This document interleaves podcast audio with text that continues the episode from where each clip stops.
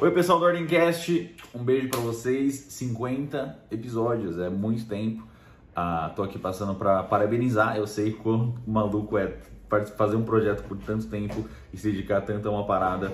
É, queria agradecer, especialmente, na verdade, muito mais do que parabenizar, agradecer por todo esse carinho, por todo esse tempo que vocês tiraram para participar dessa parada, porque é, é, desde que eu descobri o Ordemcast eu sempre tento escutar uh, e ouvir muita opinião da, de todo mundo que participa, né? Eu sempre, eu sempre me interessa ver e, e é muito importante para mim ver a opinião de todo mundo que assiste o Ordem e que ama esse projeto tanto quanto eu, é, porque é uma parada em, em, comunidade, não é uma parada que eu faço sozinho. E com certeza ouvir a opinião de pessoas que são tão dedicadas e gostam, têm tanto carinho desse projeto é muito importante. É, e vocês fizeram muito parte disso. Ah, então, que venham mais 50 episódios, 100 episódios aí. Ah, e muito obrigado por, pela dedicação e por confiarem em mim, em continuar podendo contar histórias para vocês e junto com vocês. Tamo juntos. Um beijo, parabéns pelo trampo. Doideira.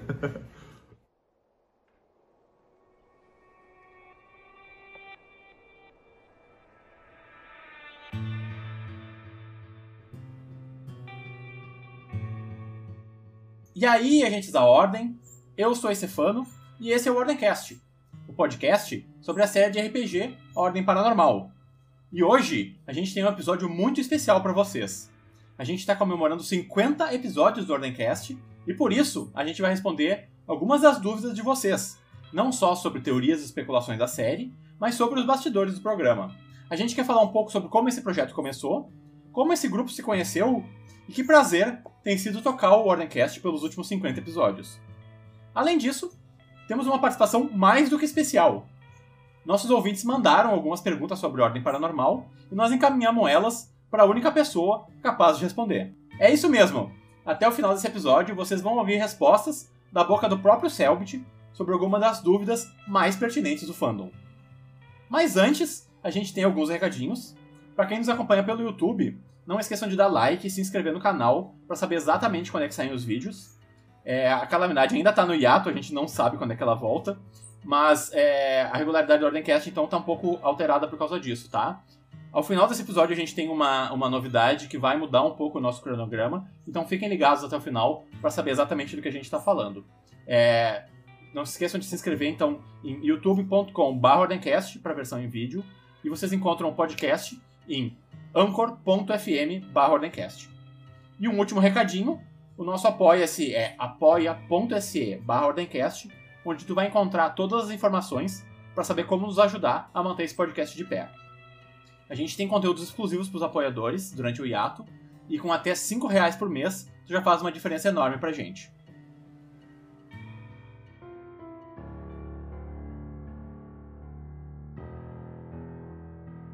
E agora, quero convidar aqui para se juntar a mim as duas moças que estão tentando segurar a minha sanidade de tocar a organização desse projeto há mais de 50 episódios. E aí, gurias, como é que tá? Ah, então, né? Porque a gente tá fazendo o seguinte, a gente compartilha loucura. Aí enquanto um tá pirando, os outros dois seguram. Aí por aí vai. A gente vai. a gente vai, a gente vai dando uma, uma, uma dividida na, na, na, na no, no, né? no fator loucura do, do programa. É, exato. Aí o Fave morre, aí uns recebem o triplo de sofrimento, os outros dois têm que consolar e fica todo mundo triste. É, é lindo. É, é aconteceu isso duas vezes já. Só o Stefano que não teve uma crise ainda, mas tudo hum, bem. Que você é porque ele é um robô. Ele, ele, não, ele não tem sentimentos. Não, quando acontece alguma coisa muito bombástica, eu já penso, hum, isso vai ser bom pro, pro Ordencast a gente falar sobre isso. eu já tô no modo produção, né? Ai, ai. Não, isso aí se chama modo megalomaníaco, cara. Isso é o modo, tipo, líder de culto. Tipo, o meu plano para dominar o mundo. Exatamente. Ai, ai. Stefano é o Sidney, cara. Quem dera, né? Viva, o, o grande Sidney. Viva Síndico Sidney. É... Então a gente vai responder é, aqui algumas perguntas de vocês que a gente separou e vamos começar sobre com essas perguntas que o Bira e o Lusca mandaram pra gente. Consegue ler pra gente? Não. Tá. É, primeiramente, o do Bira, que são perguntas um pouquinho parecidas, mas elas não uhum. são idênticas, tá? Uh, o Bira perguntou o seguinte: Oiê, como foi a ideia inicial para o Ordencast? Vocês imaginavam que iria crescer tanto? E quais são as expectativas para o futuro do Ordencast? Um abraço e coraçãozinho. Hum, é, então, começando por essa. É... Então, eu já falei sobre isso em alguns outros podcasts e tal, né? Mas acho que aqui no Ordencast eu nunca é, fui muito a fundo nesse assunto. É, a gente procura manter o Ordencast meio que na pauta, assim, e isso vem muito da minha formação de jornalista, né? Eu gosto de consumir conteúdos que têm uma visão bem clara do que quer fazer. E não. Eu até acho legal que a gente eventualmente sai do tópico e puxa um gancho para alguma coisa, sabe? Tipo, faz parte da nossa interação aqui, porque são seres humanos que estão é, apresentando o, o programa. Mas é, se vocês forem perceber, inclusive, vocês vão ver que eu sempre tento puxar de volta, né? É, tipo, ah, mas é, vamos, vamos continuar, não vamos atropelar o assunto e tal. Eventualmente sou eu que atropelo, né? É natural. É, mas eu procuro não falar sobre é, a minha vida pessoal no, no Ordencast, assim. Eu sou uma pessoa que nem sou muito ativa nas redes sociais, eu não, não é algo que me é interessante falar sobre a minha vida pessoal em público, assim. Então, eu acho que eu nunca fui muito a fundo em como que realmente começou o Ordencast. É, basicamente, é, eu comecei a assistir o, o, RPG porque eu era muito fã do Selbit, né? Eu gostava muito dos vídeos de Enigma que ele fazia e tal. E aí eu comecei a assistir as lives dele. E eu gosto muito da maneira como ele. Agora ele não tá mais é, streamando, né? Mas um, a gente devia ter perguntado isso pra ele, né? Quando é que voltam uhum. as lives? Mas, ano que vem. É, 2040. Mas um, eu sempre gostei muito de, de, de, como ele. Ele pega um jogo de, de mistério, né? De pistas, que é um negócio que ele gosta muito. E ele não só joga o jogo em live e providencia um entretenimento através disso. Ele sempre extrapolava, assim, né? Eu sempre me lembro do. É, Welcome to the Game, quando ele jogou.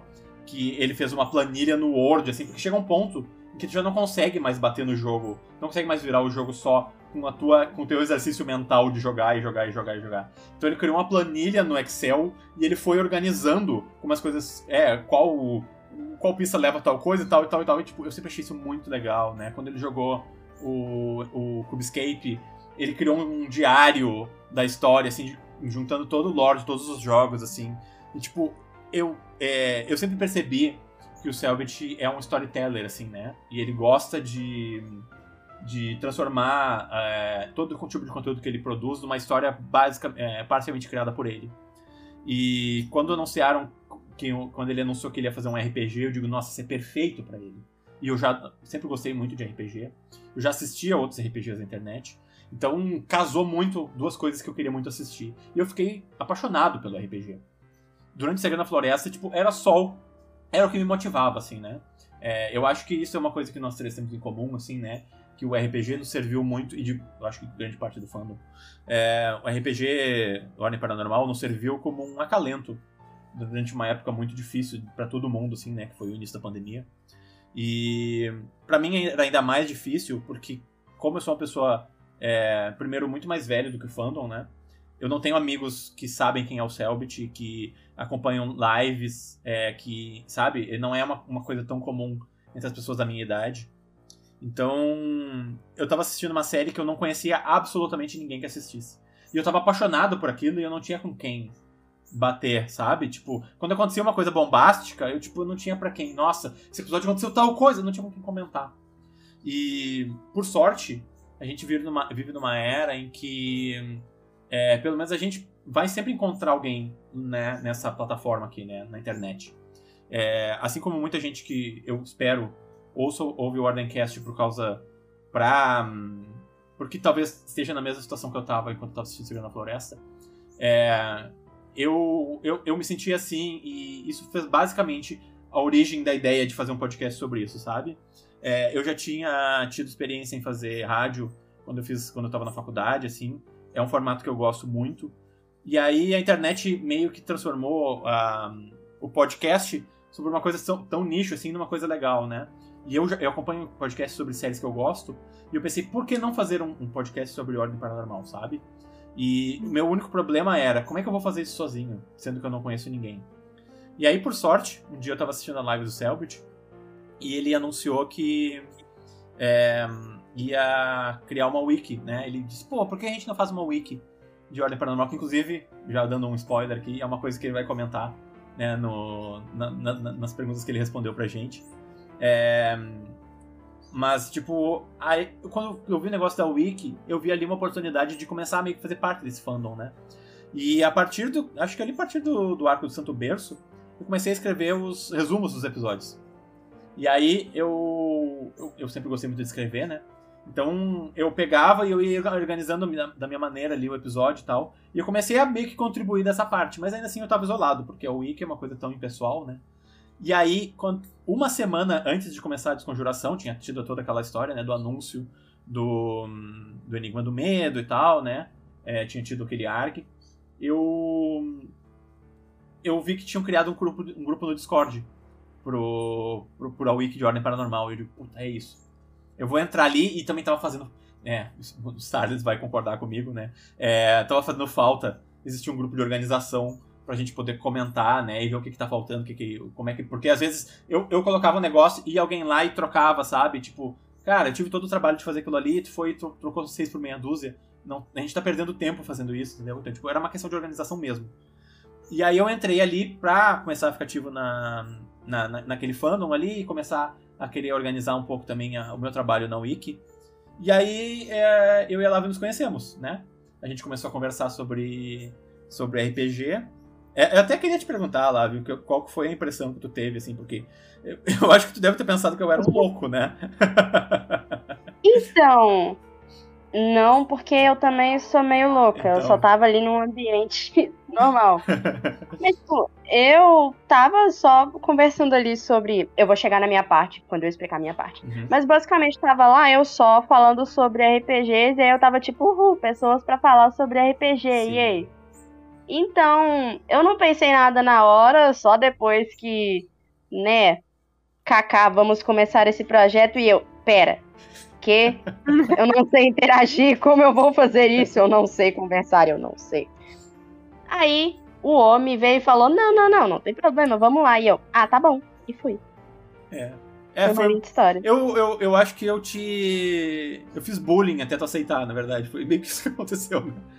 Comecei... É, sequestrou minha família, é, ameaçou. Basicamente. É, coisa, coisa é, assim. De, não, foi bem tranquilo, assim, pra galera não se preocupar. Eu só disse, ah, tô com o teu cachorro aqui, se não começar a gravar na, na, na segunda-feira, a gente não... A gente... É, eu não vou devolver ele pra ti, tá? Mas. Cara, o é, cachorro que tanto grita é o cachorro da Lave. Até hoje ele não devolveu o cachorro, gente. Aí tá explicado. Por isso que ela ainda tá participando. O cachorro é ainda é Isso é uma coisa curiosa, né? Tipo, a gente grava pelo bot aqui. E eu consigo editar, né, depois e cortar quando, quando, alguma coisa vaza, mas infelizmente quando a gente tá falando não dá, né? Se eu tô falando e meu cachorro começa a latir aqui, não tem o que fazer, vocês vão ouvir, né? Não tem como tirar ele do, de cima do meu áudio. Mas o, a quantidade de coisa que vaza no Ordencast vocês não ouvem é, é, um, é algo muito, muito interessante, assim. É, só eu ouço quando eu tô editando, né? Mas, é... Mano, quando eu precisava disso, sabe? Porque eu, eu pensei, eu, eu não sou a pessoa mais sociável do planeta também, né? Que é algo que eu acho que nós três temos em comum. Mas eu. Quer dizer, não, não sei, né? Mas a gente. É, eu, eu não sou uma pessoa muito sociável, assim, né? Então eu não sabia se eu ia conseguir tocar um negócio falando sozinho. Sabe? para mim isso é muito difícil, assim.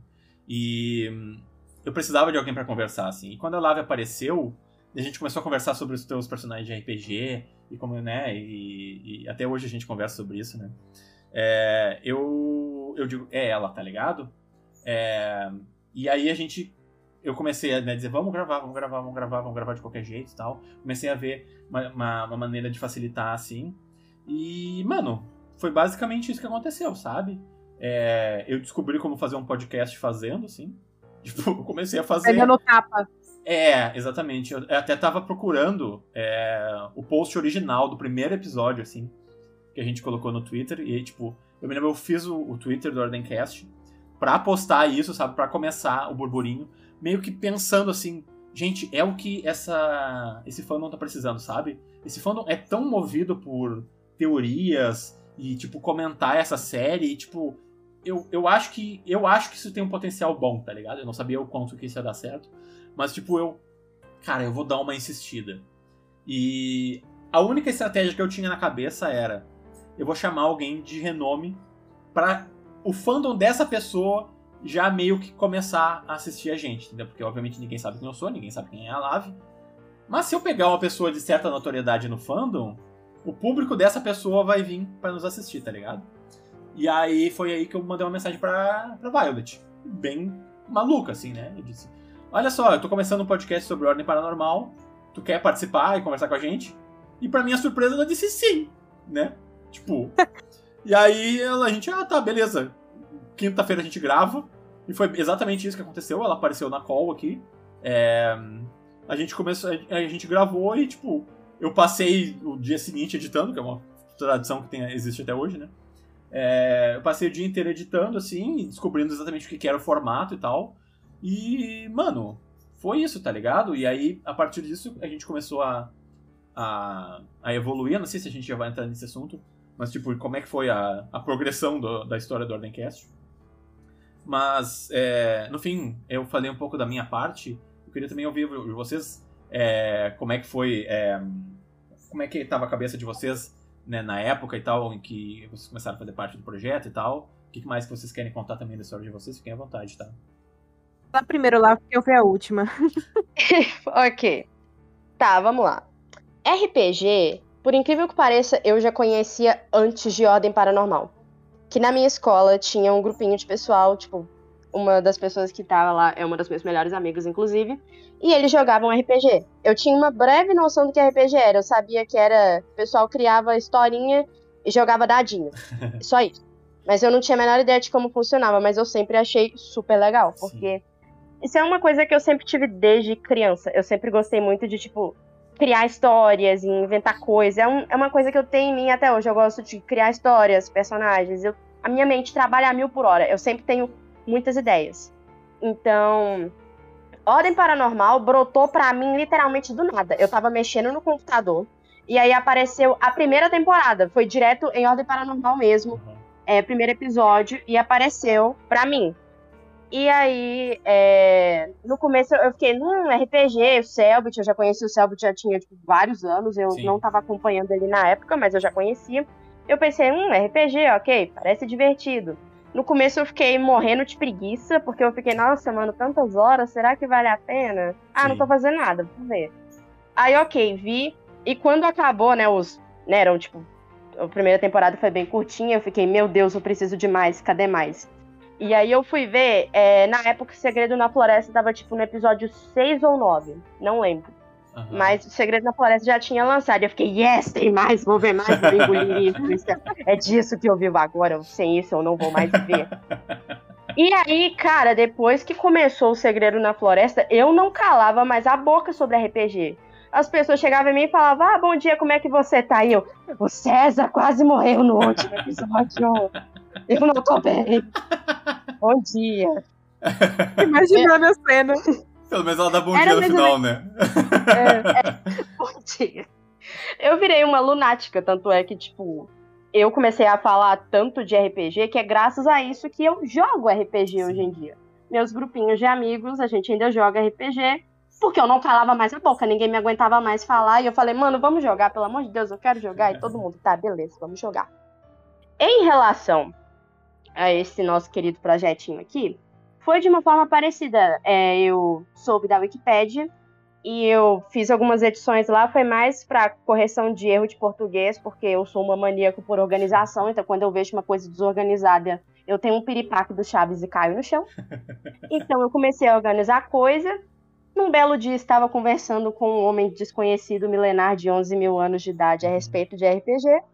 E aí, num belo dia, ele, ó, vou criar isso aqui, sobre ordem paranormal. Você quer participar? E eu, mano, eu não sei conversar. Eu não sei interagir. Eu não existo. Eu não sei, não sei fazer. Eu não coisas. existo, é ótimo. Eu não Falar sei. E ele, e ele, não, pô, vamos, vamos embora, vai ser legal. E eu, tá bom. É, e aí você, fui. Mas é bem verdade, eu não dei muita opção, eu vou deixar bem claro isso, tá? Eu não dei muita opção. Eu, não, não, não, vamos, não, vamos. Foi um negócio de louco. E aí, tipo, eu fui, e eu acho que isso é uma coisa que dá para notar desde o começo que eu demorei a me soltar, hum. de verdade. Que eu comecei a me soltar mais de uns tempos pra cá, porque o que que rola? eu tenho zero habilidade social. Eu sei que não parece porque eu faço umas brincadeirinhas aqui e ali e tal, mas eu sou extrovertida quando eu tô num ambiente e com pessoas com as quais eu me sinto confortável. Quando isso não acontece, eu travo, eu congelo, eu não sei funcionar como um ser humano normal. Então eu demorei a me soltar. Às vezes eu ainda tenho um pouquinho de dificuldade. Porque, sei lá, às vezes bate um nervosismo mesmo, sabe? Saber pessoas ouvindo o que eu estou falando. Eu não estou acostumada ainda com isso. Então, não sei, cara, eu fui me soltando aos pouquinhos e tal. E tamo aí. Aí, né? E, tipo, em relação à importância do RPG para mim, eu diria que foi meio que minha rotinha de fuga, sabe? Sim. Que para esquecer do caos do mundo ao meu redor, eu ia sofrer pelo caos que estava acontecendo no mundo que não existe. Tá tudo acabando, tá tudo desabando, mas pelo menos não existia. E ainda tinha momentos de conforto. Então, é, cara, é um conforto que me destruiu, mas é um conforto. Essa é a intenção. É a história do, do, do Ordem, né? É uma coisa que nos traz conforto ao mesmo tempo que nos, nos maceta e nos destrói, né? Pois é. é complicado. Isso leva a mim, né? Então. A, a terceira integrante que entrou com o bonde andando. É, começando no começo, eu já até falei algumas vezes aqui como que eu comecei a me Sim, interessar pelo Ordem, mas assim, indo um pouco mais a fundo, eu tava num momento muito difícil da minha vida, porque eu tinha um emprego, eu era dona de uma empresa, né? Eu tava cuidando de uma empresa. E aí veio pandemia e a minha empresa fechou as portas. Tipo, ela não tinha falido ainda, mas ela tava fechada. Eu tava sem expectativa de o que, que fazer, o que, que eu ia fazer na minha vida. Se eu ainda ia, ia ter um emprego. Eu tava, tava começando a ficar deprimida, aí veio pandemia, aí veio toda aquela situação. E aí, como eu não. Eu, eu, eu fui de uma parte da, da minha vida que eu tinha. Eu tava trabalhando de 9 horas da manhã até 10 horas da noite todo dia, de domingo a domingo. Eu passei por uma rotina que eu não tava fazendo nada. Uhum. E aí foi quando eu, tipo, eu tava na live do Luba pra esparecer e ele falou: Ah, vou estar aqui nesse. Eu vai rolar a segunda temporada do RPG. Eu falei, segunda? E teve uma primeira? Eu, tipo, eu, eu fiquei muito confusa, porque eu não, não tava acompanhando na Sim. época, né? Aí ele falou que ia começar no dia 11 de abril e tudo mais. Eu falei, ah, nunca vi nada de RPG. Nada, né? Vamos ver. Tô né? Como se eu tivesse Sim. mais nada melhor pra fazer. E aí eu comecei a assistir. E eu lembro, assim, que no começo tava bem devagar. Eu tava difícil pra eu prestar atenção. Tanto é que depois, quando eu, quando eu realmente passei a realmente gostar do negócio, eu voltei pros primeiros episódios, eu, eu vi coisa que eu não lembrava mais que tinha, tinha acontecido. Foi episódios novos pra mim. E aí, é, eu sei que eu comecei a ver esse negócio é de outro mundo quando eu estava. Eu até hoje eu lembro. Era o episódio 3, eu estava fazendo comida, seis e pouco da tarde, na cozinha. Meu Aham. celular estava em cima da pia. E aí eu estou cortando cebola e eu ouço o Selbit falar: Cris, você tá morto. Gente, eu quase cortei o dedo. Como assim? Eu fiquei, pera, que? O protagonista morreu? Tipo, eu, eu, fiquei, eu fiquei sem chão. Aí eu fui, aí eu comecei a prestar atenção no episódio. Eu falei, cara, nem fudendo. Aí eu fiquei, tipo, sem chão. Aí quando veio o próximo episódio na semana seguinte, foi aquele episódio que o Calango deu show, né? E, e falou da questão do Cris e tal. Eu falei, caralho, que história foda. Porque fazia muito tempo que eu não chorava com coisa fictícia. E eu não cheguei a chorar de, ai meu Deus do céu, eu me estribuchei. Sim. Mas eu, meu olho encheu d'água e caiu uma lágrima com a questão da atuação do Calango e tal. Eu falei, caralho, velho, caraca. E aí eu comecei a me interessar mais, aí eu comecei, comecei a criar preço pelo Joey, pelo César, pela Liz. Aí eles começaram a, a- a abraçar o Arthur. Uhum. E aí eles começaram a virar uma família. E aí quando eu vi, eu tava no episódio 6 do Virgulino, tendo um ataque cardíaco, achando Nossa. que Arthur ia morrer, que Joey ia morrer, que Thiago tava dando soco na costela da Liz. E meu Deus do céu, o que tá acontecendo? Eu tava, cara, eu tava suando frio, eu tava tensa. Isso nunca aconteceu em nada fictício, porque a ficção, a gente já entende, porra, é ficção. Eu vou sentir aqui, ah, tô tenso, mas tanto faz ao mesmo tempo, sabe? E esse, esse negócio não, porque a, a diferença é que entre a ficção é que a ficção você sabe que o protagonista sempre vai estar bem. Salvo algumas coisas é, bem extremas, mas a ficção você fica lá, ó, o protagonista não vai morrer. Sim. Não tem, e se ele morrer, ele volta. Porque é assim que, que, que, né, que as coisas funcionam. E o RPG não é assim, era o oposto. Eu entendia, porra, se eu perder esse personagem, ele não volta mais. Como o Chris não voltou. E como outro, ou, vários outros não voltaram. Então eu comecei a me apegar a esse mundo, eu comecei. E assim, eu tenho um negócio que eu tenho hiperfoco nas coisas. Quando eu gosto, eu gosto. E não tem quem tire. Tipo, eu, eu sou tipo um, um, cachorro quando pega um brinquedo que ele gosta muito e não consegue soltar.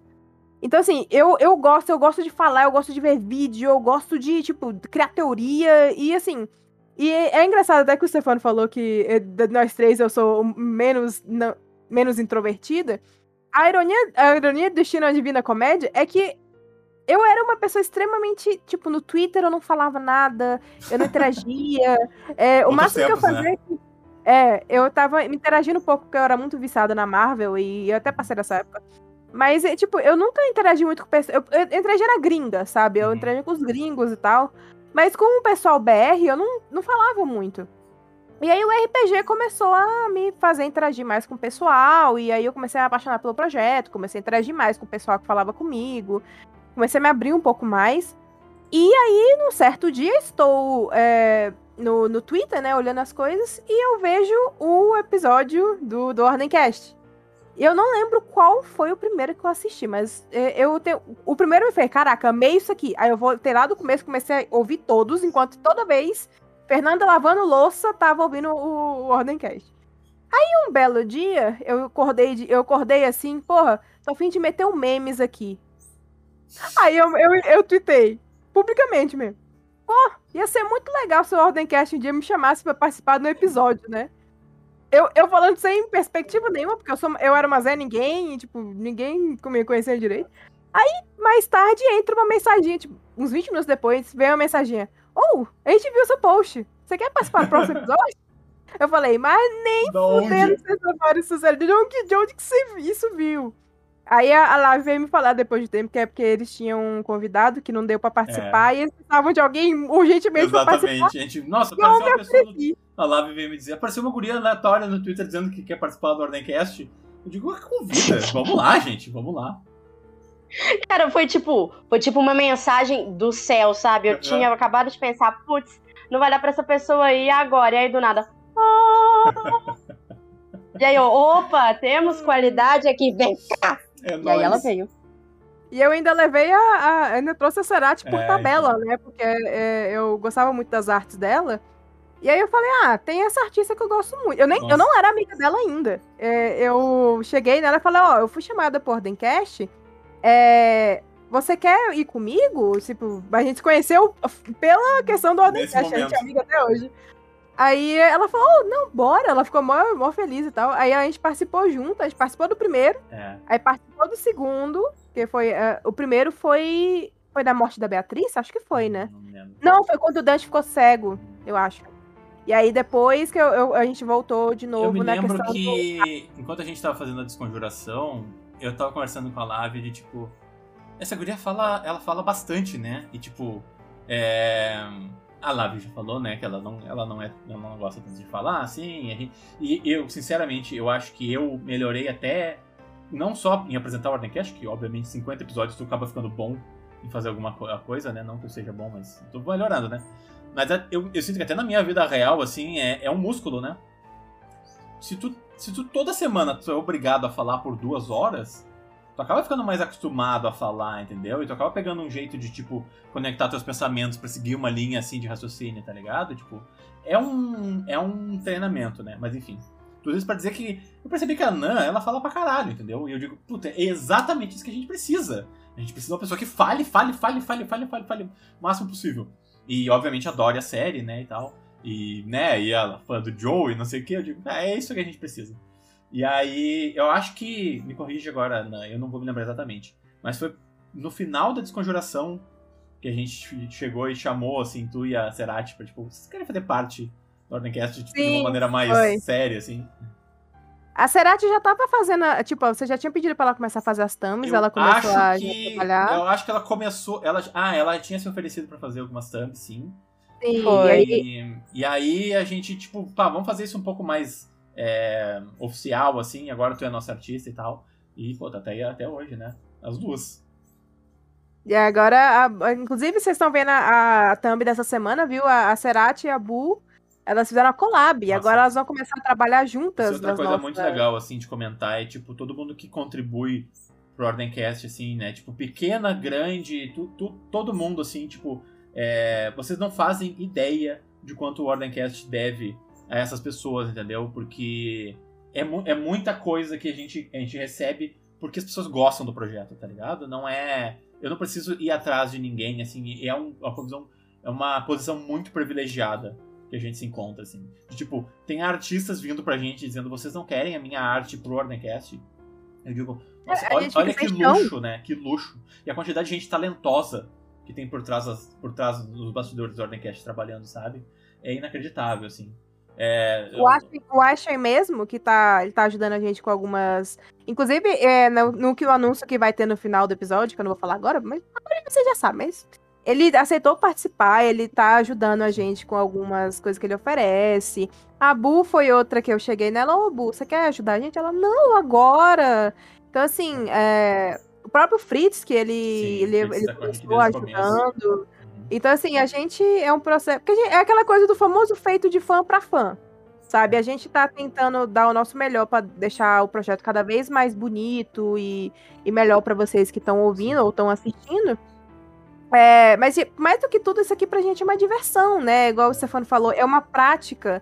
Porque é uma coisa você ficar tweetando e, e, digitando, e outra coisa é você vir pra frente de uma câmera e falar, e, porra, entrevistar pessoas que você tem uma grande admiração. Isso a gente pode até entrar na segunda parte da pergunta, que perguntando se a gente esperava que ia chegar onde está chegando. E a gente deu não. Assim, ó, sendo bem não. sincero, dos meus não. sonhos mais loucos, por que que aconteceu, né? Era, eu me lembro, era sexta-feira, eu durmo muito tarde, né? E era sexta-feira, 6 horas da manhã, a desconjuração ia começar no sábado, né? Dia 31. 6 horas da manhã, eu tava deitado na, Eu deitei na cama pra dormir, assim, que é meus horários, né? É, as gurias sabem como é que meus horários funcionam, é uma coisa meio maluca. Uhum. Mas é, eu deitei na cama, assim, e eu pensei.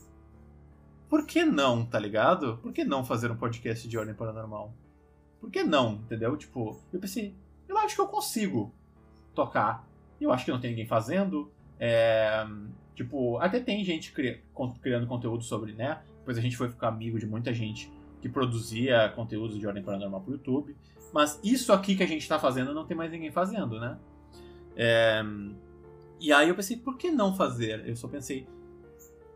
E aí eu já comecei a trabalhar na minha cabeça. Ah, no meu sonho mais louco, a gente vai conseguir chegar ao ponto de as pessoas que fazem a série participarem do podcast, porque é uma coisa que eu gosto de podcast sobre, sobre séries, assim. É quando o ator que faz a série vai no podcast, sabe? E comenta sobre determinado episódio.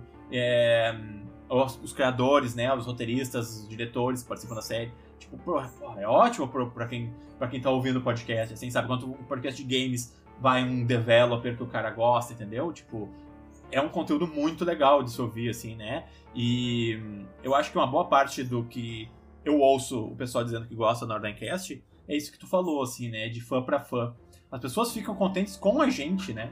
Quando a gente consegue um convidado grande, assim, ou um convidado que a gente tá muito ansioso para ter, as pessoas sentem que, que elas conseguiram isso junto com a gente. E a verdade é que elas conseguiram. Porque se não fosse a visualização que elas deram e né, o compartilhamento e os retweets e os comentários, e os likes, a gente não teria chegado onde a gente chegou, entendeu? Então, tipo, a gente é totalmente. A gente deve tudo para as pessoas que assistiram o Ordencast, sabe? Durante esse tempo, assim. Para as pessoas que. Eu, eu recebo comentários o tempo todo, assim, de gente.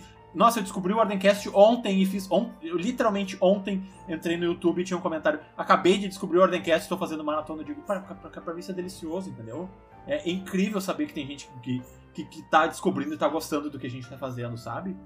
E é, se a gente imaginou que um dia a gente ia conseguir que o Selbit né, fosse gravar essas coisas que ela gravou pra gente, que fosse participar do Ordencast, que fosse virar nosso apoiador, que é a maior loucura que existe. Nunca, né? Ele é o padrinho do Ordencast, é, basicamente. Nossa, total, né? Depois a gente fala sobre o Selbit, né? Só pra, tipo, não... né? Porque até é vergonha, assim, né? Mas... Um, é muito... É, era um sonho maluco, assim, sabe? É, assim como o Ordencast era uma ideia maluca que eu tive às 6 horas da manhã. Ter contato com essa gente e, tipo, hoje em dia ter gente nesse. É, tem pessoas nesse que trabalham pra essa série que, são, que eu considero amigos meus. É uma, é, uma, é uma loucura, sabe? Então. Se esperava? É, mais ou menos, assim, tipo, era. era um sonho, mas não era uma coisa que eu achava, não, com certeza a gente vai conseguir, porque era óbvio que, que era uma coisa muito difícil de acontecer, né? Esperança, não era uma certeza. Basicamente. É isso aí.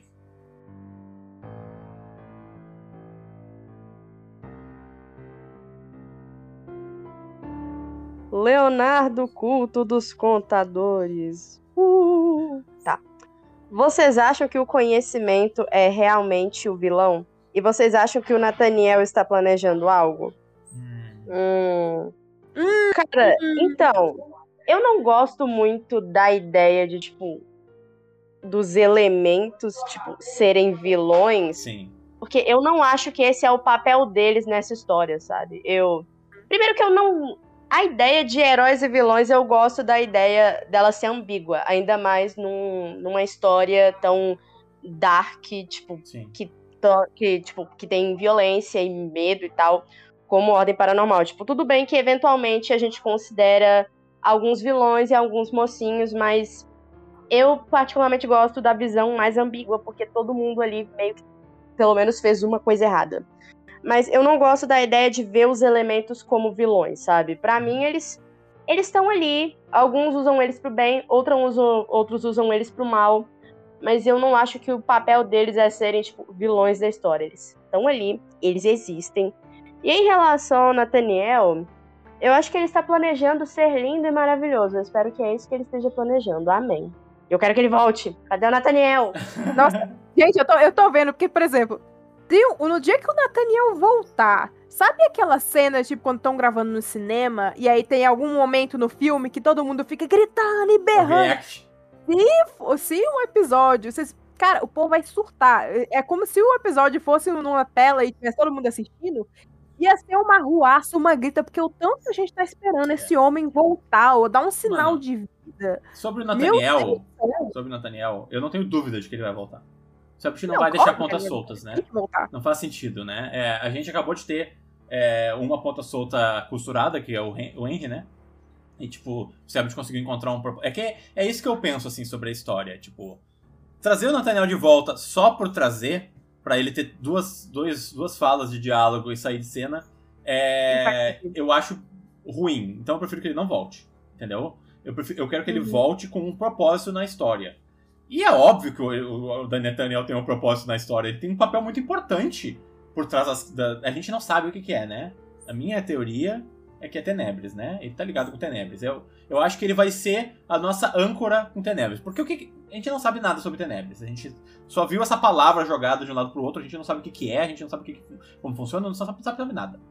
É, Tipo, chegar e apresentar um grupo de vilões a essa altura do campeonato, a gente tá na última parte da última temporada. Tipo, apresentar um novo grupo de personagens, assim, é muito tempo despendido pra uma coisa que, tipo, já era pra estar sendo concluída, sabe? Então, o que, que eu acho que o Selbit vai fazer? Ele vai apresentar Tenebres através do Nathaniel. O Nathaniel vai chegar e vai dizer: Olha, esses são Tenebres, entendeu? Então a gente já tem pelo menos um gancho de uma pessoa que a gente conhece pra nos apresentar com esse grupo. E eu, eu acredito que vai ser assim. Se não for ser assim, eu, eu quero que o Nathaniel tenha um papel importante e, e que esteja li- diretamente ligado ao plot principal da luta contra o Kian. Essa é a minha, essa é a minha opinião Eu sobre o tenho quase certeza disso, porque assim, Tenebres, tanto é que quando rolou lá a situação do do Kian ter sumido quando o Joey apareceu e todo mundo ficou, uai, mas o Tenebres tá ajudando o Kian Sim, e que não sei o quê. E aí, tipo, o Kian, eu não sei o que aconteceu na hora que Tenebres, o cara de Tenebres puxou ele de lá.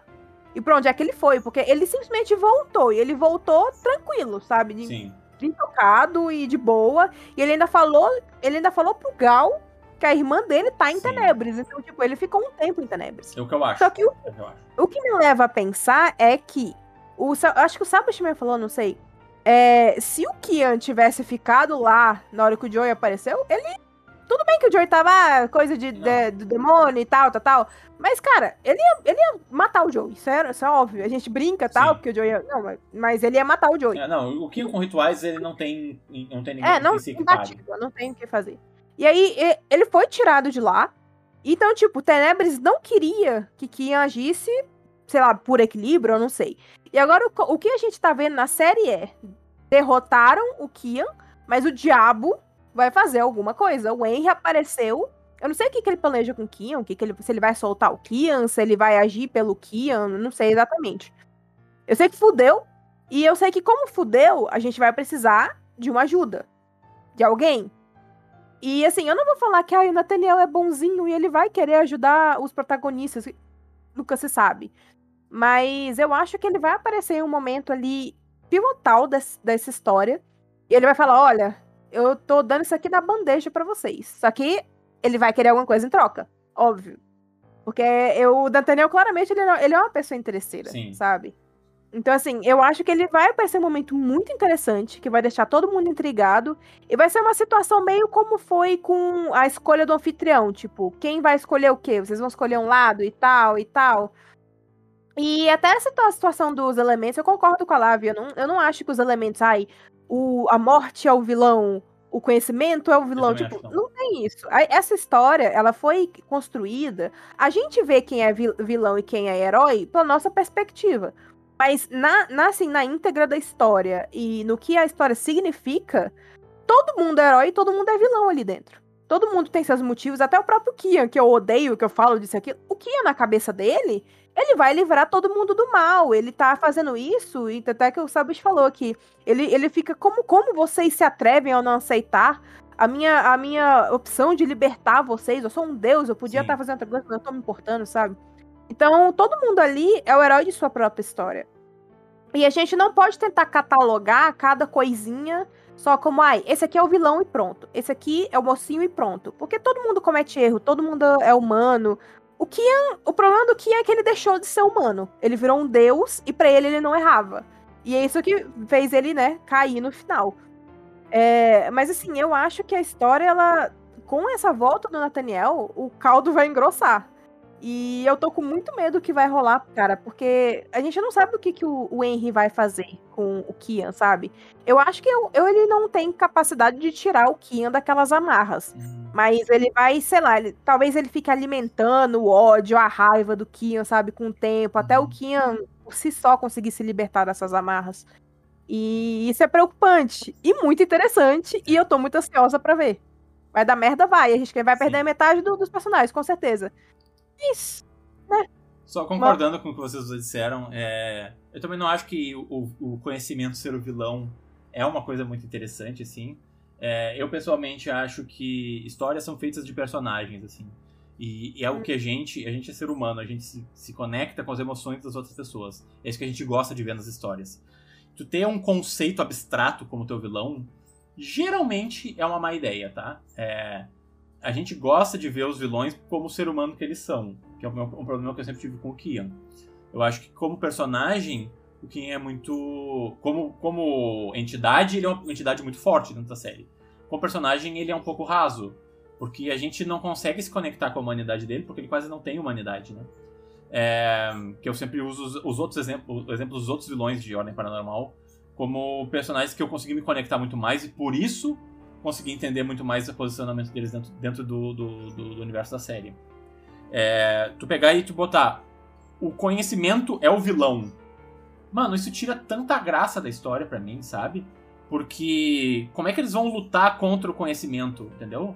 É um conceito muito abstrato que deixa a história muito, muito ruim de ser contada, entendeu? Deixa o, o, o, personagem do vilão não existe. Ele é uma, ele é uma coisa, sabe? Ele é um, um, um dos lados do paranormal. Pessoalmente, eu, eu não acho uma, uma boa. É, tanto em termos de, tipo, do que vocês falaram, da questão da ambiguidade da série, quanto da, da estrutura de, tipo, de storytelling que o Sebut está contando. Eu acho que pegar e colocar, tipo, ah, o vilão é essa coisa, assim, essa nuvem aqui. É. Contra o que os personagens. A gente quer ver os personagens batendo numa pessoa, entendeu? Que é os personagens dando. Batendo no Kion foi, foi a melhor. Os personagens batendo no Kion foi a melhor coisa que aconteceu na, na série. E a gente quer ver mais disso, entendeu? Isso dá, dá, dá prazer pro, pro público que tá assistindo. E, e aí e eu acho que se tu colocar um conceito abstrato, tu vai ter que entrar numa coisa muito complexa de. de, de, de, de ah, pra enfraquecer eles tem que fazer isso. Assim, tipo, eu não acho uma, uma ideia tão boa, tá? Minha opinião. É, mas isso aí como é que vai desenrolar uhum. a parada, né? Ih, Quem, tem muita água pra rolar ainda, né, gente? Então. É, por exemplo, a própria Clarissa virou uma vilã. Uhum. pelas próprias atitudes dela, ela se deixou consumir pelo ódio. Uma vilã muito rica. Exatamente, porque ela se, a gente viu toda a Exatamente. construção do que, que ela perdeu. O que tipo, é uma coisa que a gente não viu do próprio Gal. Que o Gal a gente só viu ele já todo distorcido. O, o Gal a gente tá vendo o arco contrário, né? A gente viu ele é, como tá vilão tá e agora a gente tá vendo uma espécie de redenção dele, assim, porque ele foi traído. Sim. Então, assim, a gente tá. É, é, essas nuances dos vilões, elas são muito interessantes pra gente estudar os personagens e ter uma, um entendimento maior deles. E até pro momento falar, porra, na hora que eles estavam querendo matar, tipo, ficava aquela coisa, ah, mata ou não mata o Gal? Eu tava berrando, não mata, não mata, não mata, não mata, não mata, não mata. Tipo, eu nunca pensei na minha vida Sim. que eu ia estar tá indo contra a ideia de matar o Gal. Porque no final de Desconjuração eu queria ver a caveira do Gal, quando o Kaiser morreu, quando Sim. deu trocação. Eu ele matou a Eren, ela, ele matou. Cara, o Luciano virou aquela coisa por causa dele. E eu tava puta. Eu, eu, o Gal, pra mim, a cabeça dele no espeto, pra mim, tava ótimo. E aí, do nada, eu me vi numa situação que eu tava indo contra o meu favorito, contra a minha outra favorita, que a Karina virou a favorita. Tava falando, não, vocês estão errados, ele não pode morrer. É. O Arthur não pode deixar ele morrer. Eu nunca achei que isso ia acontecer na minha vida. Então, assim, é por isso que eu acho essa história muito interessante, porque ela brinca muito com os nossos sentimentos de uma forma que deixa a gente empenhado, sabe, para continuar assistindo. Mesmo choro, depressão e tristeza e coração partidos, sim. Dói perder seu personagem favorito? Dói. É horrível. Mas, assim, a história é tão rica e é, ela é tão incrível, ela é tão bem contada, ela é tão orgânica por serem é, pessoas não profissionais que estão ali só se divertindo é. e brincando. Então, assim, é muito legal de assistir e é muito legal de se conectar com esses personagens e dói muito mais quando a gente perde eles, porque eles ficam mais reais pra gente. Então, assim, essa história, ela para mim, ela tem uma magia que nos meus 25 anos de idade eu até hoje não encontrei. Por isso que eu sou tão afeiçoada, por mais que, cara, terror e morte de protagonista é uma coisa que eu abomino. Eu não assisto nada. Eu dropei Game of Thrones na hora que a, a, a cadela da Sassa, da Sasha, não sei, morreu. Quando mataram a cadela dela, no começo do livro, porque eu, não, eu sabia que eu não ia aguentar. Então, assim, esse livro. Esse livro, Isso é, virou um livro, né? É, Querendo ou não. Tem o livro também. A gente vai responder algumas é. perguntas sobre ele daqui a pouco também. É, mas assim, essa série ela é muito rica por causa disso. Então, falar que ah, conhecimento é o vilão, não concordo. O, o, o, o Kian é o único vilão? Não concordo. Não tem vários vilões e tem vários mocinhos. Uhum. Depende da perspectiva da pessoa. De e, e, quando às vezes um vilão vai pro lado do mal, o herói vai pro lado do. Não, o vilão vai pro lado do bem, o, o herói vai pro lado do mal, e tipo, é, existe um, uma complexidade muito maior, porque são pessoas reais que estão interpretando aqueles personagens ao vivo, né? Nem tudo é. Nem tudo é ditado, ditado pelo, pela maneira como você descreve, né? Pergunta de Pooh.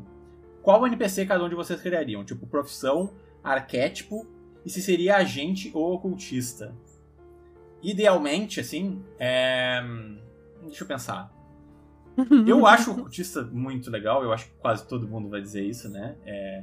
Quando o, a, a ideia de que os ocultistas estavam ajudando a ordem começou a ser uh, apresentada com a chegada da Agatha no final da Segunda na Floresta, eu digo, puta, é, isso é muito legal. Isso é muito interessante. E a ideia dos rituais, etc. Não é louco de pensar que a gente teve duas temporadas em que não existiam rituais? É uma, é, Sim. É uma viagem é isso. Parece que é fanfic, que, uh -huh. tipo, sempre, sempre existiu o ritual. Exato. E aí, tipo, quando começou a aparecer a ideia de rituais, a gente, what the fuck, tá ligado? Eles vão ter poderes? É uma das coisas mais geniais que o Selbit criou, que, tipo, a história sempre vai sendo acrescentada, coisas novas e, e legais, né? E, tipo, e não, e não feita de uma maneira... Porque eu acho que se Ordem Paranormal virasse Harry Potter, que, tipo, tu pega a varinha e solta poder, assim é, ia perder um pouco da graça, entendeu? Do, do, da magia da série, é que o, o, paranormal é uma coisa rara. E ele achou uma maneira de transformar, fazer um ritual uma coisa difícil, né? Não é fácil tu fazer um ritual, entendeu? Existe uma complicação muito grande e eles não fazem qualquer coisa, entendeu? Não é batalha de, de poderzinho, tá ligado? É, eu acho que o Sabut achou uma maneira de introduzir os poderes desse mundo, que são os rituais, de uma maneira muito orgânica dentro do universo realista que existia, assim, né? Então eu. Cara, eu criaria um, um ocultista, assim. É, eu, eu gosto muito da ideia de um cara que tu não sabe exatamente de que lado ele tá, assim, sabe? É, mas, obviamente, eu teria que parar e criar o personagem na sua. Que até hoje é uma coisa que eu ainda não fiz, né? Criar um personagem do zero pra, pra tipo, realmente ir construindo ele aos poucos e, e chegar em algum lugar, assim? Vocês. Eu sei que as duas adoram criar personagem, então. Não, nem me fala. Essa pergunta é pra vocês. Da minha parte, assim, é até. Ninguém vai estar surpreso, eu vou falar combatente. Mas, tipo, mais do que. Ai, porque seus favoritos. Não é sobre isso. Que, tipo, vocês têm que entender que pra gente ter um favorito nesse arquétipo, é porque tem que ter algum motivo, sabe? E eu, eu sempre fui muito da ideia de, tipo, eu gosto de proteção, tipo, proteger quem você ama, proteger quem você se importa. E toda a ideia do combatente, dele ser aquele cara ou aquela moça que vão para a linha de frente e que eles estão ali para tipo ser o escudo do, da equipe deles, estão ali para sabe, marretar mesmo, para tipo ir para cima do bicho e tentar derrubar o bicho pro bicho não ir para cima das outras pessoas. Eu curto muito essa parada. É, desde pequena eu sempre gostei muito da ideia de super-heróis e até mesmo de animes que tem essa, essa, esses protagonistas meio dessa forma, por causa disso, porque eu sempre curti muito é, a ideia do, da proteção é, às pessoas que você se importa. E o combatente é basicamente isso. É, uma, é um personagem que ele tá ali, ele tem altas e questão de índice de defesa, de ataque, e, tipo, dá pra fazer umas coisas muito fodas como combatente. É, porque você tem ataques muito altos, você pode destruir os bichos e tal. Você se lasca muito porque você vai pecar em questão de inteligência, em questão de, por exemplo, quando você tem um personagem muito troncudo, ele vai ser mais lento, ele vai ser mais. Coitado do Balu, Balu né? Balu que é. sabe. Balu, coitado, só se ferrando, se ferrando, se ferrando. Mas é, essa é a ideia do, do combatente, sabe? Você tá ali para se ferrar porque os outros não se ferrem. E eu sempre tive muito essa, essa, essa mentalidade de até meio exagerada de vez em quando, que tipo, eu prefiro, eu prefiro me ferrar do que a pessoa do meu lado tá me ferrando, sabe? Então, essa questão do combatente pegou muito fundo em mim. Sim. Então, querendo ou não, eu adoro o ocultista, eu acho a questão dos poderes e dos rituais muito fodas. Eu acho os especialistas muito interessantes também, porque são Sim. pessoas mais de cabeça, são pessoas, porra, você tem precisa de fazer um plano, é, precisa fazer. no livro a gente vai ter uma gama muito maior do que colocar, porque o especialista é. Agora, nossa, vou, talvez eu comente um grande erro, mas a Karina é uma especialista, né? É, é, é, é eu acho que ela eu é. Acho que sim. Ela tem um monte de, ela tem um monte de habilidades é, naturais dela, assim, entendeu? Talvez ela não seja especialista, mas vamos usar ela como exemplo. É, ela tem um monte de habilidades é, espalhadas pela ficha dela, assim, que ela pode usar para diversos tipos. O, o, Arthur é um especialista, né? Ele tem um monte de habilidades que ele pode usar para diversos tipos de situações. Depois a gente vai voltar e falar sobre o sobre mais as coisas do livro, mas o que eu queria dizer sobre o livro é que quando a gente tiver o livro em mãos, a gente vai poder ter a, a todas as habilidades, é, todas as perícias, todos as, os rituais para colocar, e aí a gente vai montando nosso personagem do jeito que a gente quer. E o especialista é o que mais pode mexer, brincar nesse meio, assim, sabe? Porque ele deve ser o que mais tem acesso a diferentes tipos de perícia, sabe? E aí tu pode montar um, um, um especialista que é totalmente voltado para a área de tecnologia. Ou pro, como é o caso do Leandro no, no Aurora, no, no Aurora Escarlate, é mais voltado para a área de cura, entendeu? Tipo, e é muito legal porque daí tu torna o teu personagem mais específico, assim. E enfim, essa é a minha, minha resposta basicamente na questão do, do especialista. Lave? Ok, primeiro, Karina é especialista, eu acabei de olhar. Beleza, tava tão errado. Tá, então. Cara, isso é muito difícil para mim. Simplesmente chegar e falar, ah, faz um personagem aí. Não é assim que as coisas funcionam para mim, cara. Meus personagens, eles são tipo. Eles são meus filhos. Eu crio eles. E aí eles são, tipo, uma entidade que estão lá no mundinho deles, eles estão lá fazendo festa, todo mundo amigo. E aí, num belo dia, eu dou voz a eles. Então, tipo, quando eu tô jogando RPG, o que eu tô fazendo ali não são ações minhas. Porque eu faço. Maioria. Meus personagens são todos diferentes de mim, de alguma forma. Todos eles têm alguma coisa que eu discordaria. Porque eu gosto de me desafiar. E eu gosto de, tipo, fazer, a, fazer coisas que, tipo, eu não faria, mas meu personagem faria.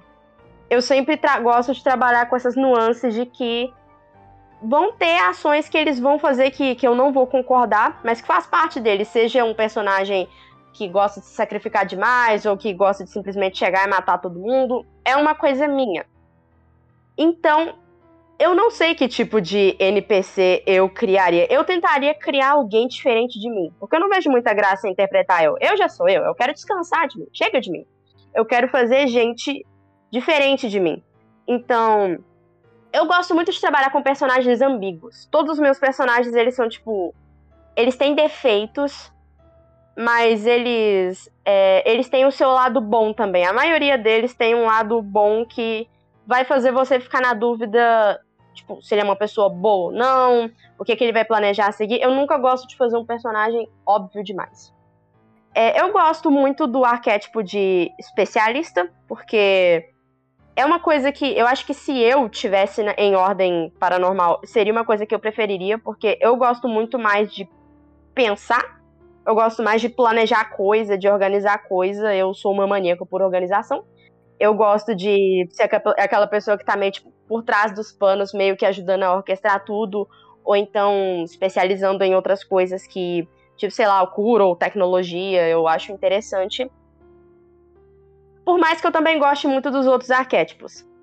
Então, que nem eu falei, é muito difícil. Eu teria que pensar no personagem primeiro para depois decidir qual arquétipo seria dele, porque eu teria que pensar o que que combinaria com ele, por que que tá ali, por que que ele escolheu isso. Então, essa é uma pergunta muito difícil para mim. Tem um processo. Não atropele o meu processo. Eu preciso pensar nessas coisas com calma. Mas eu tentaria fazer alguém diferente de mim, com ideais diferentes dos meus para me desafiar mais. Basicamente. É, e também, assim, quando a gente joga RPG, o personagem ele vai evoluindo. Ele vai se tornando uma outra coisa, vai. né? Então tu cria um personagem assim, ah, eu acho que o personagem é isso. Três sessões depois, o personagem já é outra coisa, porque os efeitos da história vão mudando, vão mudando, vão mudando, vão mudando, e teu personagem acaba criando o caminho, que é a parte mais legal do RPG, né? É, a, é ir criando o personagem, e evoluindo com ele, e vendo para onde a história vai levar, assim. É uma das coisas que eu mais me divirto, pelo menos, quando eu jogo. É, por isso que eles são entidades, cara. É, pois é. Às vezes você cria um personagem que é extremamente introvertido, uhum. aí, na... aí no final da, da, jornada dele ele tá extrovertido, ele tá confiante. Tá é, então, quando tu tava falando dos combatentes, eu tava me lembrando do Kaiser, né? O Kaiser pegou o combatente uhum. e isso transformou completamente. O personagem dele virou outra coisa, né? Porque ele, obviamente, ele tem. Ele, é um especialista, né? Se eu pegar o Kaiser puro. É, eu achei que ele ia pegar especialista por causa da questão do, de ser hacker Mas, e todas essas Mano, o quão legal foi ver ele virando o tanque da equipe. Olha que loucura. E aí, tipo, né, aí, aí a gente já vai extrapolar que, tipo, porra, ele tava virando meio que o Chris, assim, sabe?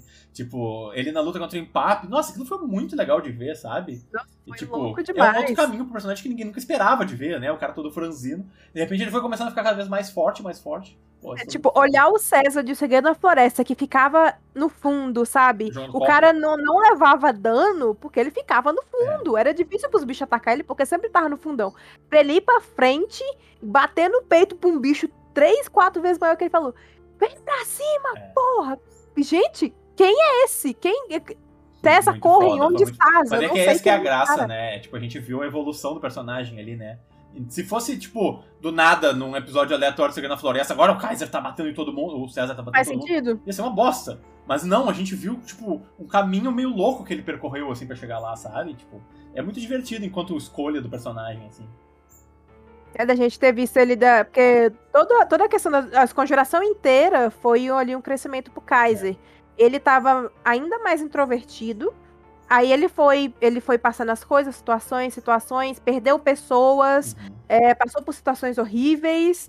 E aí ele teve a situação do gibi, que ele começou a querer imitar os heróis Sim. do gibi, e aí teve toda a situação do desenvolvimento do personagem, que aí culminou no cara que gritou Cinerara na, na, na cara do, da entidade mais poderosa de ordem paranormal e mandou ele tomar no cu praticamente. Então, assim, porra, é, é isso que, assim, que anima, sabe? E é, e é isso que às vezes a gente pensa, porra, eu quero ser é, eu digo mais assim, é, do que eu escolher Fernanda. O que eu, por exemplo, se eu tivesse no mundo de ordem paranormal e eu fosse escolher um, eu escolheria combatente.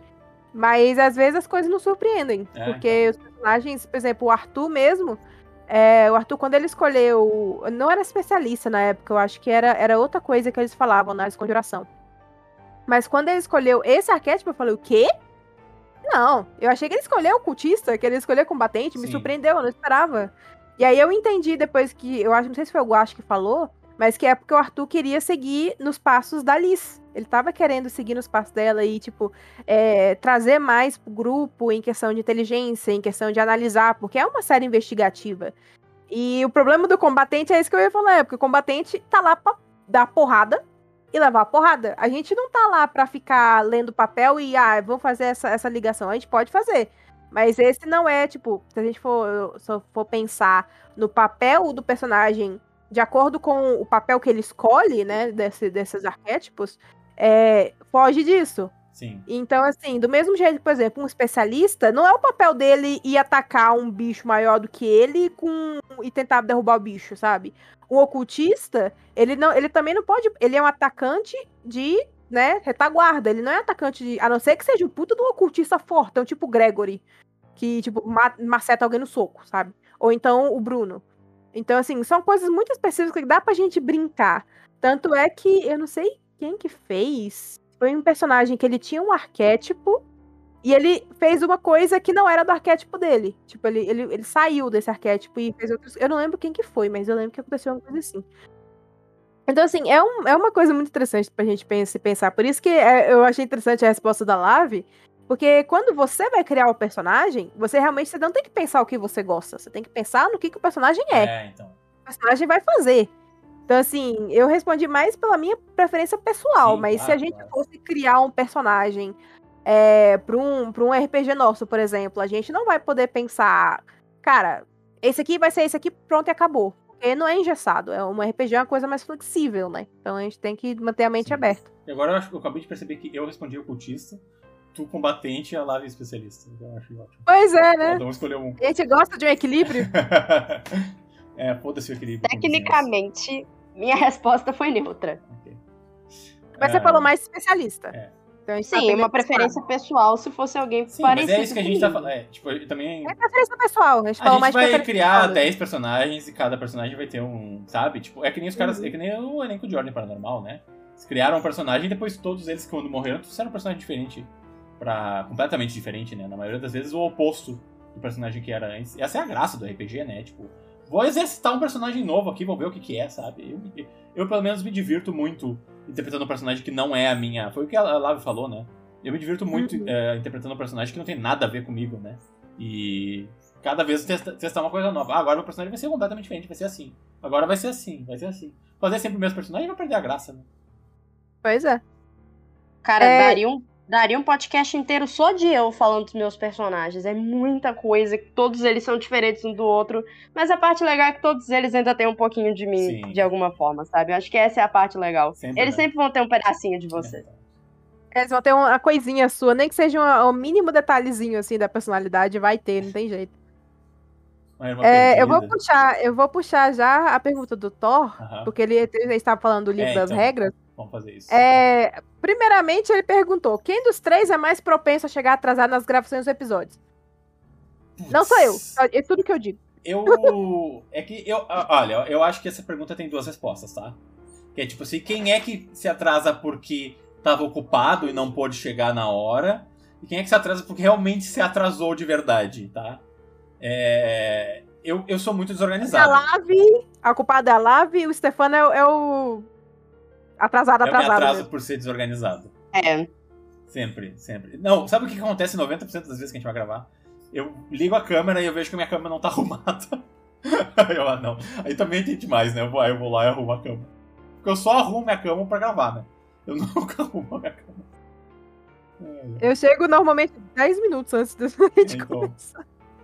Cara, o que que rola? Eu sou uma maníaco por organização, porém, infelizmente, as coisas nem sempre saem como eu quero. sim. Às vezes acontecem imprevistos. Então, eu... é porque, tipo assim, eu às vezes planejo o meu dia a dia. Tipo, no- antes de eu dormir, eu penso, tá, amanhã eu vou fazer isso, isso e isso. Se sobrar tempo, eu vou descansar.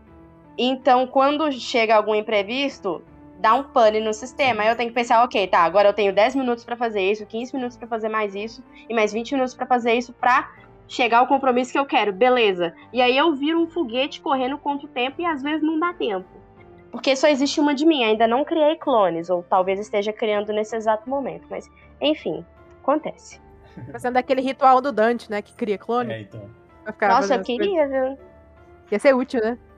Nossa, demais, pelo amor de Deus. É, e aí a segunda parte da pergunta dele é: o que vocês estão mais ansiosos pra ver no livro de regras? Cara, a lista é grande, viu? O livro de regras. É. Eu tô louco pra ler esse livro. Tô louco pra ler esse é, livro. tipo, pra pegar, tipo, folhear as 300 páginas, assim, Capítulo- olhar cada detalhe. capítulo tal sobre isso. Digo, uau, o que será que tem aí? Tu vai lendo assim. Tipo, a gente já é tão apaixonado por esse universo que a gente quer ler qualquer coisa que for publicado sobre. Né? É, qualquer detalhezinho, tipo, como os monstros. é, a, a metodologia dos monstros, sabe? Porque Nossa. esse livro ele vai dar as respostas que o Selbit nunca deu. então, é, é muito bom, cara. Não, e tipo assim, pô, vai ter um monte de ritual, vai ter um monte de, de perícia, vai ter um monte de coisas novas que a gente não conhece, sabe? E tipo, a gente vai poder. E, porra, olha, eu tenho certeza, toda vez que eu li um, um livro de RPG na minha vida, eu, tipo, eu fiquei louco pra jogar, né? Então imagina ler um livro de, do RPG de Ordem Paranormal, a gente vai ficar se coçando pra jogar. Nossa, com certeza. Nem fala, né? Hum, eu acho que uma parte específica que eu tô ansiosa pra ver é o sistema. Eu. Uhum. Porque, tipo assim. Eu não. Não dá pra gente ver o que, que tá acontecendo por trás dos bastidores. Tipo, de um RPG. Não totalmente, pelo Uhum. menos. A gente vê mais o que tá ali. A história, os personagens lutando, beleza e pá. O sistema não sabe muito. Não sabe muito a organização como que funciona, por que que tal coisa funciona de tal forma. E eu gosto dessas coisas. Eu gosto de saber, ah, isso aqui funciona assim, mas qual foi o processo para isso chegar até aqui? Por que, que as coisas funcionam dessa forma? Como que o Selbit pensou nisso? Porque ele tem, ele tem, ele tem organizaçãozinha dele. Eu quero saber como que ele se organiza, como que ele agrupou as coisinhas dele. Então, eu quero aprender como o sistema dele funciona eu gosto de aprender sistemas, eu quero aprender o sistema. É minha mini paixãozinha por matemática. Eu quero saber como que funciona, eu quero entender, eu quero fazer resuminho, chegar em todo mundo falando, ai, tô fazendo resuminho do livro. E é isso, cara. Nossa, nós somos bem É, eu diferentes. gosto de fazer resuminho. Nós somos bem diferentes. Somos. Eu quero Acontece. Não é? Eu quero, Eu quero tudo. Eu tudo. não tenho preferência, eu não tenho preferência específica, não, eu quero tudo. A minha parte Quero os do- monstros. Não, eu também, Deus. eu também. Tô louco pra ver o livro, mas é... A parte de entender o sistema vai ser a parte mais chata pra mim, assim. Eu não sou, eu não sou bom nessa parte, assim. Eu, se eu pudesse, eu jogava um RPG que tu joga um, da- um D6 e o outro joga um D6 contra e quem tirar o número maior ganha. Porque é tão difícil de equilibrar e, e ver como funciona. Não, e não sei o que, e contera, não sei o que. Nossa. Por Não, isso mesmo mim- que é tão interessante Não, saber é por como isso que eu funciona. adoro RPG, mas, eu, mas mestrar RPG tem esse problema pra mim, sabe? É, tipo, é muita regra, é muita coisa. Minha cabeça foi feita pra isso. Não, minha cabeça estoura também, mas sei lá, eu gosto. Enfim. Esse é o lado bom de ser uma caloura em RPG, porque você já tem todas as eu experiências te e eu não tenho isso, nada. hein? Ó, um, dia, um dia vai acontecer, gente. Ó, público do O quê? Ordemcast cobrem.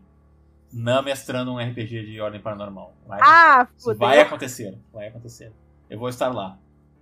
Não, o Stefano fala Meu isso pra mim personagem, todo dia, ocultista, cara. meu personagem ocultista vai estar lá e a Nan vai mestrar. E aí ela vai ver. Rapaz, a Nana Oh, vai ser legal, vai matar- Mano, Não. é. É muito legal jogar, mas é, tipo.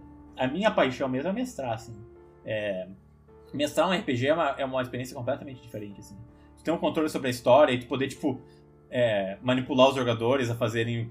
A, a levarem eles pra onde tu quer, assim, e também ver como eles reagem às coisas que tu apresenta. Puta, é, é é uma parada muito legal, assim. Uma coisa que eu sei que o Selbit ficava muito animado. Você viu o sorrisinho dele pra Nossa. ver as revelações e o povo surtando. Muito bom, muito bom. É, vamos continuar lendo as perguntas, então? O Paulinho pergunta: É verdade que existe um episódio proibido do Ordemcast que nunca foi ao ar? Existe? É. Existe, Lavi? Não exatamente, né? Hum, será que nós estamos tentando esconder isso aí? Olha, nem eu sei se existe, Não, viu, então, gente? Eu, eu- É. Será que rolou um episódio da gente lendo fanfic, só que as fanfics eram muito traumatizantes, então a gente só parou, porque a gente não aguentou mais. Mano, eu... Olha, faria. Isso foi uma ideia. Eu não faria, rolou, mas foi uma Eu ideia. faria? Não, eu não. Não, não, Olha. não. Eu tenho medo de fanfic. Fanfic. faria, hein? Fanfic. Fanfic é uma área. Pô, eu vou dizer um negócio, que- ó. Brainstorm, Fanfic. brainstorm ao vivo, tá? Se fosse uma fanfic de, sei lá, o que que é um, um chip famoso da RPG? É. Chip. Cara, é. Kaiser e Joey, né? O mais famoso. Gente vai ser cancelado. Aí a gente. Ah, aí- não. não, aí a gente. Convidados especiais surpresa. Luba e Calango lendo a fanfic ao vivo. Não. Aham. aí Eu não passaria. Essa Tudo. vergonha ali eu não Tudo. passo, não. Eu, eu não passo, não. Então ia ser só eu e os dois. Nossa senhora. Ó, Nossa, eu eu Ordemcast me com eu. Luba e Calango lendo uma fanfic de Joezer. Aguarde, muito em breve. Nossa, Nossa, nossa, não, não, não. Eu não vou estar nem aqui. Eu vou sumir. Eu vou, eu vou entrar no, no, no chão, assim. Eu ia fingir que eu nem faço parte disso. Ah, você Ai, faz ai. parte disso? Não. Não, Ai, não faço. Eu vou, eu vou Cara, pra postar, eu... vou pra postar o link do Ordemcast no, no Twitter, o Twitter foi apagado, né? Nossa, assim, não, eu, apaga, eu correria apagando. Porque, assim, é muito divertido escrever. Mas, tipo, ver... Eu acho que o Léo, o Léo fez isso. Ele Hum. leu uma fanfic Joias, até de uma amiga minha. Ah, Ele leu em live. Ah, mano, é legal. É, é. Enfim, não sendo tá a minha. falando outra a fanfiqueira, não sei de onde, porque agora se voltou contra. Eu gosto de ler e de escrever. Acha Então. que eu gosto que fica lendo ela online? Não, obrigada. A vergonha ali é muito grande. Aguardem. Meu Deus. Por sinal, eu tenho que voltar a escrever, mas. enfim. Podem marcar o Ordemcast aí, podem marcar. Não. Não, Cara, mesmo. é- fanfic. Fanfic é uma área onde tudo pode acontecer. É É, um mundo É caótico. um mundo... Nenhum de nós está sob controle. E numa hora você acha É o que outro tá lado, é bem, basicamente o outro lado, a tá. gente não consegue controlar. É o outro lado, E é. a gente sabe o que vaza, o que a gente sabe é que vaza por nosso, assim. Um pouco que vaza por nosso. Deixa as fanfics pros momentos guilty pleasures na sua casa, no seu computador e só. Ó, fica Ah, ali. É isso que eu tô dizendo, não me provoquem, só isso. Meu Deus do céu. Cuidado. Vocês estão cutucando o vespeiro. Vamos pular a pergunta? É. Próxima.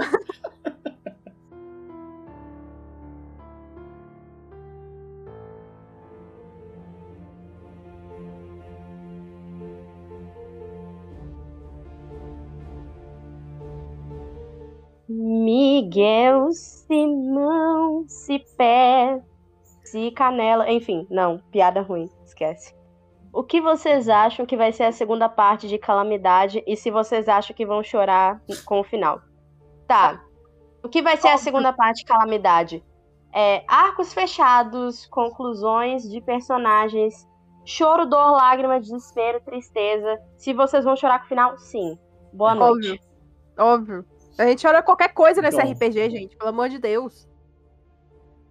Ainda mais depois de tudo que o Arthur virou pra gente. E ele é o único sobrevivente da equipe. É, cara, que meu Deus do céu. E, ao que tudo indica, essa é a última temporada, né? Então eu vou chorar de saudade. Eu vou reassistir Totalmente. de novo 90 vezes. É, eu acho que- saudade. Nesse sentido, o final de, de Calamidade vai ser muito emocionante, assim, porque vai ser uma despedida muito louca pra essa jornada toda, toda assim, sabe? Se, tipo, é, a gente já se emocionou vendo o, o enterro do Joe e do Kaiser, né? Imagina quando a gente tiver que se despedir de todo o universo, basicamente, né? É, a gente não sabe o que, que o. é, a gente vai falar sobre isso também mais tarde, mas o, a gente não sabe o que o Sabbath tem planejado pra depois da calamidade, mas eu tenho certeza que o fim da calamidade vai ser um grande final de capítulo, assim, né? Vai ser um grande tomo de, desse universo que, que a gente conhece, assim. Então eu acho que vai ser bem. Vai ser muito tocante. Vai ser muito tocante. Não só nas mortes dos personagens, que provavelmente vão morrer, e, né, e tudo que vai acontecer, mas também, tipo, porque vai ser um clima de despedida muito foda. Não só pra, pra gente que tá assistindo, mas pras pessoas que estão fazendo a série ali.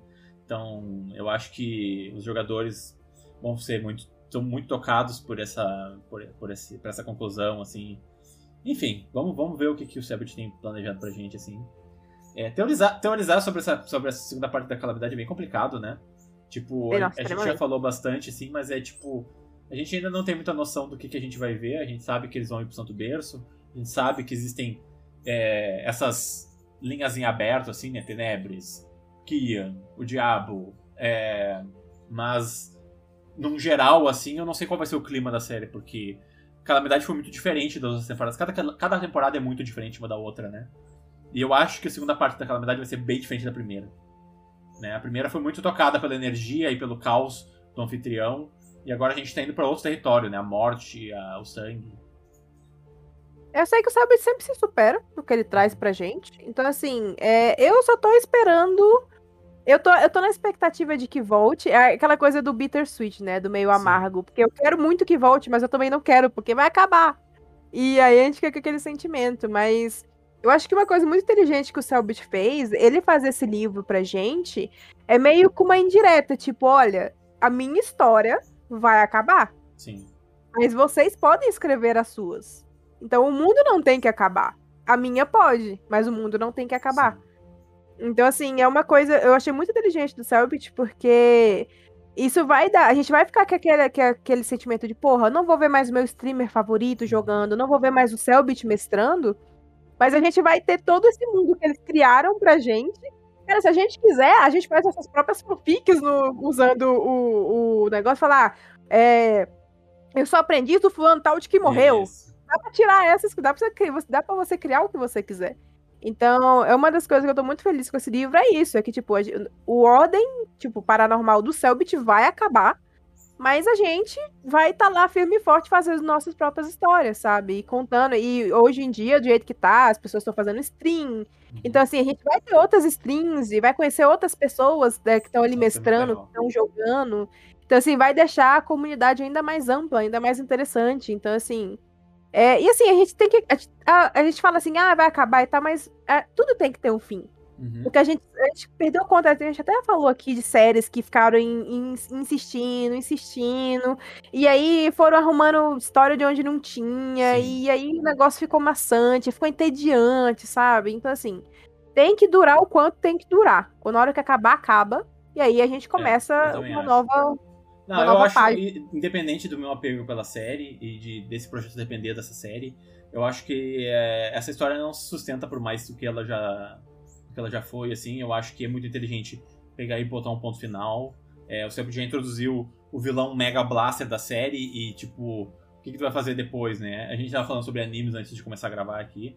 E esse é um problema que animes têm, sabe? Tipo, apresenta um vilão que tipo, pode destruir o universo, os caras derrotam, e aí quem vai ser o próximo vilão, entendeu? Tipo. é, então, tipo assim, seguir uma história em que tu já apresentou o Kian, que é o, o- o cara mais poderoso que pode existir. É, como, é que tu vai, como é que tu vai apresentar uma nova. Uma nova ameaça que vai conseguir transplantar o Kian, entendeu? É meio que impossível. Então eu acho que a, a série vai, vai acabar quando ela precisa acabar. E obviamente quem manda nisso é o Selbit. Então se o Selbit achar que essa história tem que acabar, é, a gente vai respeitar e vai achar ótimo é, o, o caminho que, que. Quer dizer, a gente vai achar ótimo quando acabar e, e a gente realmente vê se, se funcionou ou não, né? É, mas a gente dá o benefício da dúvida porque até agora a série tem sido muito boa e ele tem tido um, Uhum. um controle muito bom sobre o, o, o fluxo da história. É. Exato. Sim, cara, tipo, acho que o próprio Selbit falou, acho que foi nas cartas, inclusive, quando ele foi entregar a pessoa. Não lembro, mas em algum momento ele falou todas as histórias precisam de um fim. Sim. E eu concordo, eu posso falar por horas de histórias que eu gostava ou que eu conhecia, que se estenderam por tempo demais, mais do que o necessário, e deu tudo errado e aí ficou ruim. Então, eu prefiro muito mais que as coisas terminem quando elas têm que terminar, quando as histórias forem concluídas e os arcos personagens acabarem, e o vilão for derrotado, blá blá blá, o que tiver que acontecer.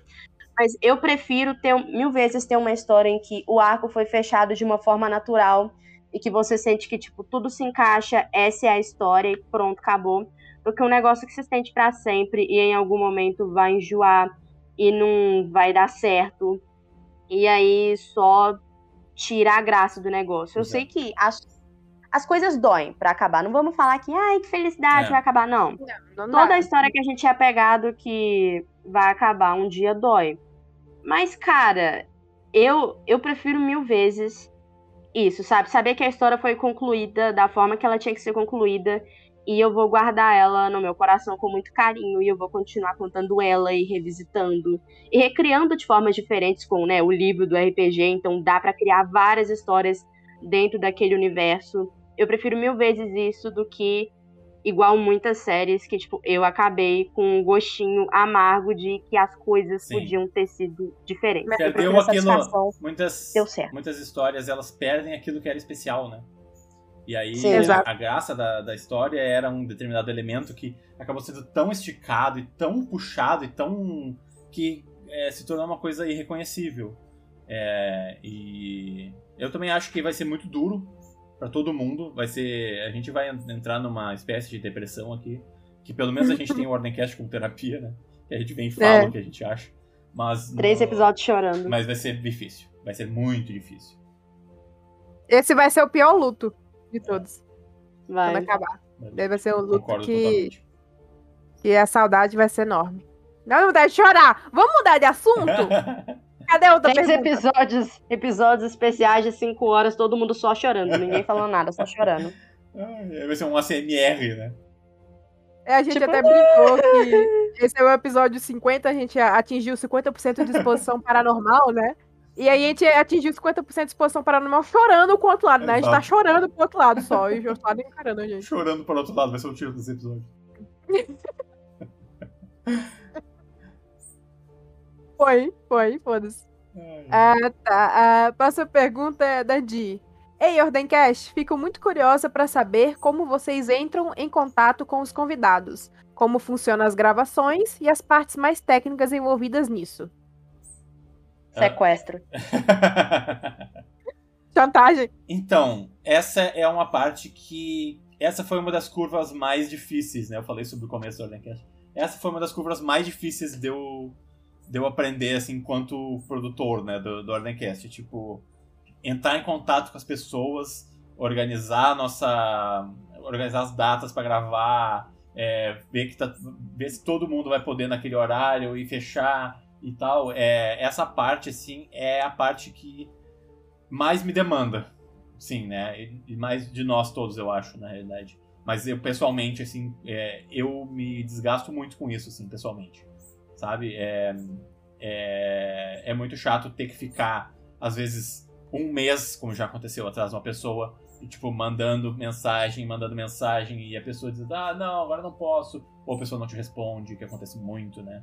É, a gente tá tratando, afinal de contas, com pessoas que são muito São ocupadas, ocupadas. né? É, Streamer é uma profissão muito difícil de, de, de lidar, assim, tipo, eles literal. Tu sabe o quanto eles trabalham, só, só de ligar na live ali, tu vê. Os caras passam 8 horas por dia streamando, sabe? Tipo, e esse é o trabalho que a gente tá vendo. Imagina que eles não fazem nos bastidores, sabe?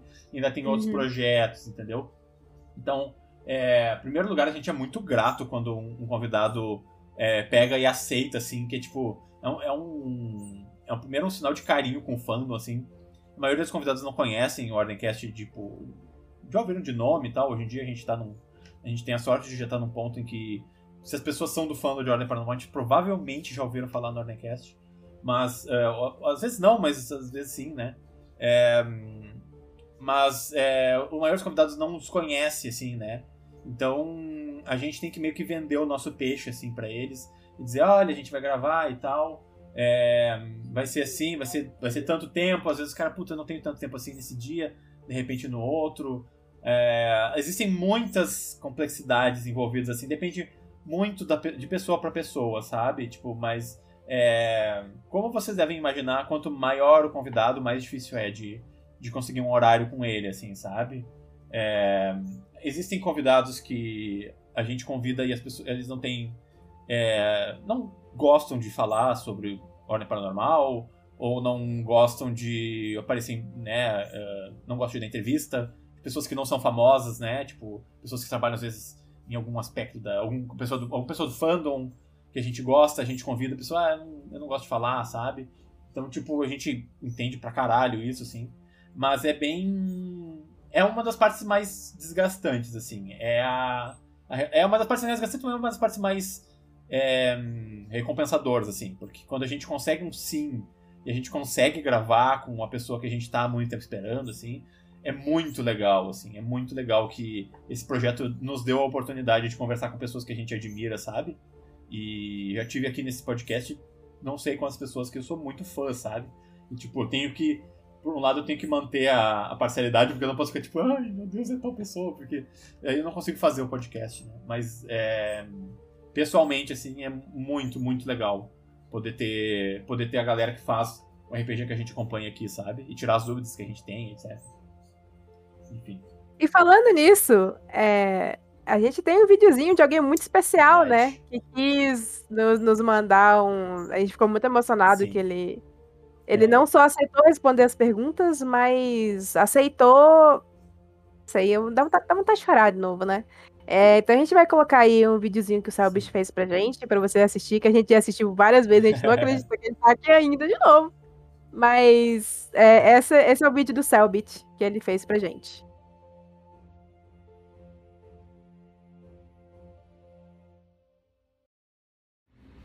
Oi, é, me mandaram algumas perguntas aqui, eu vou tentar responder o mais rapidinho e direto possível. Mandaram várias perguntas, eu não vou responder todas, obviamente, mas vamos lá. O pessoal da Wiki perguntou por que o anfitrião estava com medo do Kian na hora do Calamitas, sendo que o Kian estava com um semblante desgraçado, ou seja, não podia realizar rituais.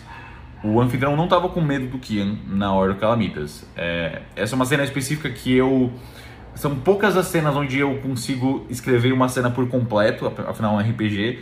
E essa cena específica do vencedor da, dos jogos do Anfitrus é, é uma cena que eu escrevi completinho, assim, todos os diálogos. Então ela tem muito mais atenção a detalhes, tem muito mais nuances. Tem um ponto específico onde o comportamento do anfitrião muda. E esse ponto acho que vale a pena assistir essa cena de novo e prestar, e, e, tipo, prestar atenção nos detalhes, mas o, ele, ele tava ansioso com outro, outra coisa que estava prestes a acontecer, não exatamente envolvendo o Kian. Uh, é o máximo que eu posso dizer. O Traquinas perguntou sobre os sigilos de eloquência, ele mandou um textão, calma aí. Eu sou muito nerdola de símbolos, era uma confusão danada defender. O, o, os, os, conjuntos de sigilos de eloquência, eles têm sentidos completamente únicos ou uma junção dos significados de suas partes partes. Por exemplo, três círculos com um triângulo de cabeça para baixo e dois círculos preenchidos, o sentido desse conjunto seria algo como invocar algo ao mesmo tempo que transforma em outra coisa? É... Você está no caminho certo, é tudo que eu posso dizer. Você está no caminho certo. Você está, vocês, estão começando a decifrar um pouquinho a, a, linguagem da eloquência dos rituais, mas obviamente é uma resposta que eu nunca vou dar 100%. É... Mas vocês estão, entendendo na, na ordem. Existe alguém da ordem que gosta de vitamina de abacate? Porra, muita gente. Deixa eu consigo pensar uma lista aqui de cabeça. Vamos lá. Quem curte vitamina de abacate, hein? Veríssimo turista, com certeza. Samuel muitas vezes, assim, tomou umas duas, três vezes, até vai, se não tiver outra coisa. É, Aaron, vitaminado de abacate pra cacete. Agatha odeia vitamina de abacate, sem dúvida. Coisas da história prefiro que sejam respondidas na história. Minha maior, concordo, minha maior curiosidade é como o Selbit se organiza para não deixar furos de roteiro e conseguir ligar uma coisa na outra. Vem muito de eu estar tá escrevendo Ordem o tempo todo, então eu, tô, eu não paro de pensar nesse universo, então é difícil para mim esquecer as coisas, apesar de eu ter errado numa segunda pergunta do quiz, mas foi injusto. É, mas, sem sacanagem agora, tem vários jeitos, são vários pontos diferentes na história, né? O, o principal é porque eu estou escrevendo o tempo todo, então é quase um músculo, né? você está treinando, treinando, e aí eu não, é, é muito fácil para mim continuar a cronologia da parada. Eu tenho documentos de timeline, de, ah, eu penso num evento grande da história, eu vou lá e coloco ah, em tal ano, em tal momento, em tal mês uh, ou em tal ponto da história, isso aqui acontece. E aí quando eu preciso, eu vou ver minha, minha timelinezinha. Ou também, uma coisa muito importante que eu sou muito grato é a parada da Wiki, né? Eu, eu, eu, eu constantemente consulto a Wiki do Ordem que, que vocês escrevem para ver detalhes pequenos, coisas que eu, eu, não lembro exatamente em que momento aconteceu, ou qual foi a frase exatamente dita, uh, ou qual ponto um personagem coadjuvante fez tal coisa. Uh, então a Wiki é, um, é uma outra coisa que eu sou, eu sempre falo, como eu sou grato, como, sou, como o pessoal da Wiki não faz ideia do quanto eles me ajudam a construir essa história junto comigo, porque é, um, é basicamente um grande catálogo, um grande arquivo né, de, de todas as informações que existem no Ordem com certeza tem mais, muito mais texto na wiki do que eu escrevi, é, porque tem muitos detalhes de muitas informações, né? Tem toda a, a cronologia de cada personagem. É, mas, enfim, é, é, a wiki é um, é um ponto muito, muito interessante, assim, de, de organização, mas principalmente só pela, pela constância do, da, de como as coisas estão na minha cabeça. É difícil explicar. Uh, o Della disse no Ardencast que o CEPT criou outras organizações ao redor do mundo que combatem o paranormal. É, meu sonho é saber mais disso. O que eu posso dizer é que no livro vão ter várias informações sobre organizações, não necessariamente só que combatem o paranormal, uh, ao redor do mundo.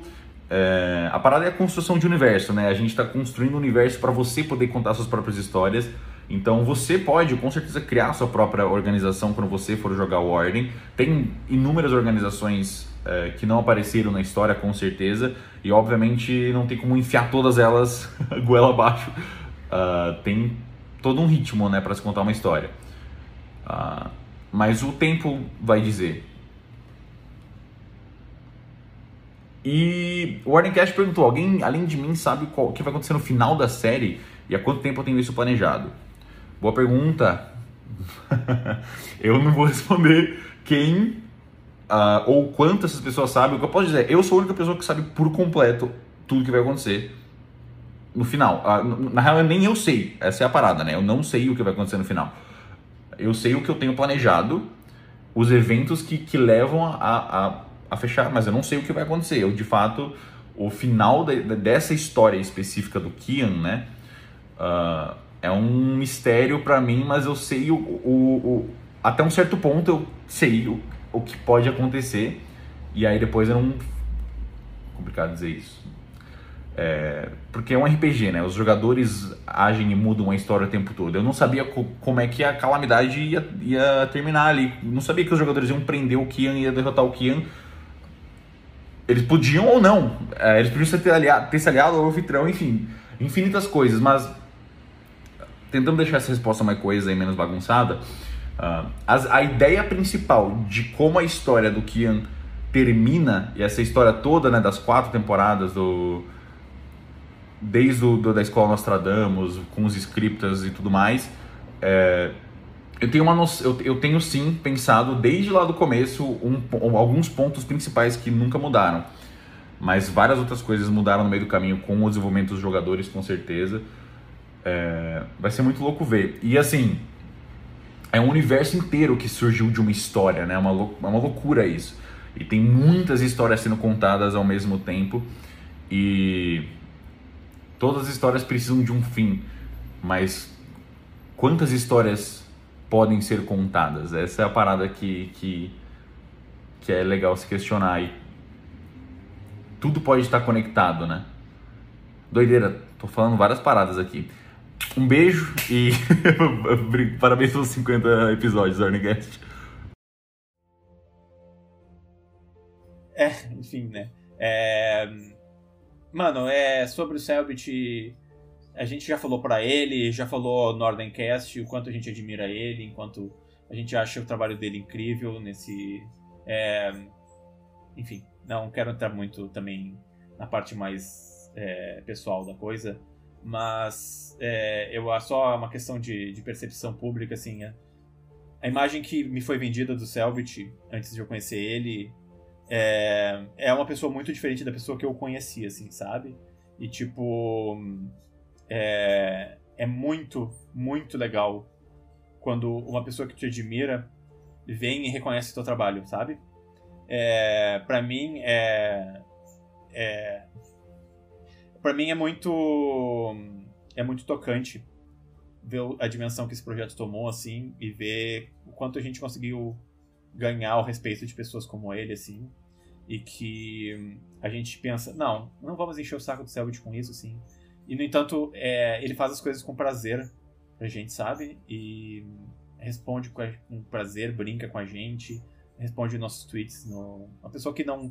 que a gente sabe que é famosa por não gostar de falar em público, sabe? De não gosta de se expressar muito nas redes sociais, né? Por toda a história de vida que ele teve, tudo que aconteceu na internet com ele até hoje. É, ele é uma pessoa muito contida, né? E é muito tocante de ver que ele abre uma exceção pra gente sempre que a gente pede. Então, enfim, eu só quero agradecer mais uma vez ao Selbit e, tipo, sinceramente, é, vocês não estão vendo o que acontece nos bastidores do Ordencast, assim, mas é, é, surreal pensar que toda vez que a gente precisou contar com ele para qualquer coisa que seja, acredite se quiser, ele estava lá pra gente. Então, mais uma vez, e é mais bizarramente ainda que saber que ele tá ouvindo isso, né? É, muito obrigado, Selbit, por estar tá nos ouvindo mais, mais. Não só nos ouvindo, mas nos apoiando do jeito que tu está apoiando, de, de diversas maneiras. Então. É isso. Chega de puxação de saco. Não, cho não chora, Stefano, não, não chora. Não chorei. Não chora. Mas Ele isso, chora? Não, Ele- não, o não Céu- tá aprovado, não tá aprovado. Só, com, só, se, se, se- só se tiver lágrima, água aqui, sabe? Aí, aí tá aprovado que eu choro, senão eu não choro. Tá bom. Mas. Sem emoções. é, eu, eu não sabia o que falar, então eu só segui. É, mas assim, eu acho isso muito especial, sabe? Porque Uhum. não só o Selbit, mas pô, a gente mantém contato com o Guache, é, com os outros que a gente entrevistou, tipo Calango. Uhum. Então, assim, é, esse pessoal, tipo. Saber que eles, eles não se importam de tirar um tempinho do dia deles, sabe, pra falar com a gente. E, poxa, o Selbit com essa mensagem. Eu assisti várias vezes esse vídeo dele, porque eu, é- era meio assim, é muito surreal pra mim. Porque o Selbit era uma das pessoas que eu menos tinha expectativa na vida de ter contato. Porque eu não acompanhava o trabalho dele. Comecei a, a ver o RPG, acompanhava as lives dele depois. Eu pensava, cara, esse rapaz parece ser tão, tipo, são, tão bacana, sabe, de bater um papo. Ele parece ser tão cabeça, ele parece ser tão interessante nas coisas que ele fala. E eu pensava assim, uma coisa longínqua, sabe? Tipo, nem expectativa de um dia falar, tipo, ter, bater um papo com ele. É. E que isso aconteceu e que ele, ele deu essa participação hoje no nosso episódio é, é muito especial pra gente. É tipo, é É. surreal. E a gente, a gente tem muito a expectativa de não idolatrar ninguém, porque idolatria faz mal tanto pra você quanto pra pessoa que você tá idolatrando. Porque você coloca a pessoa num pedestal e a pessoa não pode errar, porque senão ela é a pior pessoa do mundo, sabe? Ou então você fica desapontado do jeito que você passa mal. Então, assim, a minha perspectiva com pessoas famosas, como Selbit, como Calango, como Guache, é que eles são pessoas muito especiais que, devido ao esforço deles, ao trabalho deles, eles conseguiram uma notoriedade incrível que tá dando, gerando fruto para eles. E que isso é muito admirável. Vencer no, no mundo como o mundo tá hoje em dia, com internet, ou seja lá o que você estiver fazendo, é, é digno de, né, de porra, parabéns pelo que você tá fazendo, sabe? E a gente bater papo com, tipo, o cara que criou o mundo do que a gente faz no podcast, sabe? Da coisa que a gente fica toda semana batendo papo sobre, que a gente cria história sobre. Então, assim, é surreal demais pra gente. E a gente tá muito agradecida a ele por todo, pelo jeito que ele abraçou o Ordencast, pelas interações fofas, ele berrando com a Camila que ele criou o negócio, e a gente teve Ah, eu vou botar esse. Eu vou botar esse tweet, que isso aí pra mim vai ser a, vou fazer a camiseta disso. coloca Como resolve. Ai, ai. Coloca aquela musiquinha, sabe? Que, tipo, quando sobe os créditos Então. do. É, do Jornal Nacional. Mas, tipo, é, é muito, é muito bom, sabe, É, ter essas é interações. muito e, deixa, e deixa a situação do RPG mais pessoal. Porque para de ser aquela coisa meio hollywoodiana, que você não tem contato nenhum com o ator, com o diretor, e passa a ser uma coisa mais orgânica. Então, assim, Selbit, obrigado por tudo. Não só o Selbit, como o Guaxinim, como o Calango, como todo mundo que a gente já trouxe aqui, o dela, é, quem quer que for, o próprio Luiz, a Calera, que Uhum. vieram aqui também muito Sim. tempo atrás. É, tem muitas outras pessoas que a gente quer trazer, Sim. que a gente, novamente, como o Stefano explicou, é um procedimento complicado, a gente tem que respeitar eles, é, Uhum. como eles são muito ocupados, tem muitas coisas pra fazer, então não é na hora que a gente quer, Sim. tem que ser no momento que É, eles e, podem. tipo, as pessoas vêm. e Por que vocês não convidam tal pessoa? Provavelmente a pessoa que tu citou a gente já convidou, sabe? Tipo, a gente. A gente. A, a gente. Né, não, não são tantas pessoas assim que fazem esse RPG. Provavelmente a gente já entrou em contato com essa pessoa e provavelmente teve algum problema, sabe? De tipo, ou a gente não conseguiu chegar até ela, porque é o problema de tu lidar com uma pessoa que é famosa na internet, que tá todo mundo exigindo a atenção dela, então não é fácil de chegar até a pessoa, então tem que passar por certas barreiras, assim, sabe? E às vezes essas barreiras elas estão ali pra isso, entendeu? Pra barrar a pessoa que não é, né? é, que, porque tem muita gente que tá querendo ali per- fazer elas perderem tempo mesmo, sabe? Então, pra gente ser filtrado no meio delas é meio difícil, entendeu? Mas por isso que eu digo que é, é surreal que a gente tenha conseguido o que a gente já conseguiu, assim, sabe? E, sinceramente, é, esse não é o último episódio do Ordencast. Se a gente Hum. quer que, que nem o Selbit disse, tenha mais 50, 100 episódios. Mas se o, o Ordencast acabasse hoje, eu estaria muito contente com o resultado que a gente conseguiu, sabe? De poder dizer, tipo, ah, a gente quer fazer um episódio 50, Selbit. Grava um videozinho pra gente, o cara pega e. ah, pô, e uma pessoa que, né, é, ele tá fora da internet, ele não tá querendo aparecer. E ainda assim, ele abre uma exceção pra gente, é, é inacreditável, sabe? Selbit, coraçãozinho pra você. obrigadão. Lave, quer falar alguma coisa? Cara, então, eu não sou muito boa com palavras porque eu falo um A e eu choro, É nóis. sabe? Mas, tipo, acho que basicamente eles já resumiram tudo que eu queria falar, mas, tipo, é uma experiência muito surreal, sabe? Às vezes eu não acredito, às vezes eu tô deitada, olhando pro teto e eu penso, meu Deus, O que, que aconteceu nesse últimos um ano e meio na nossa vida, sabe? por quanto tempo eu dormi? Isso não era eu, era a minha irmã gêmea, Então. a Vale. Sempre foi ela, nunca fui eu. E, tipo, Ah, sei lá, eu sou a Vale. ela mesma, A famosa. a famosa. Enfim.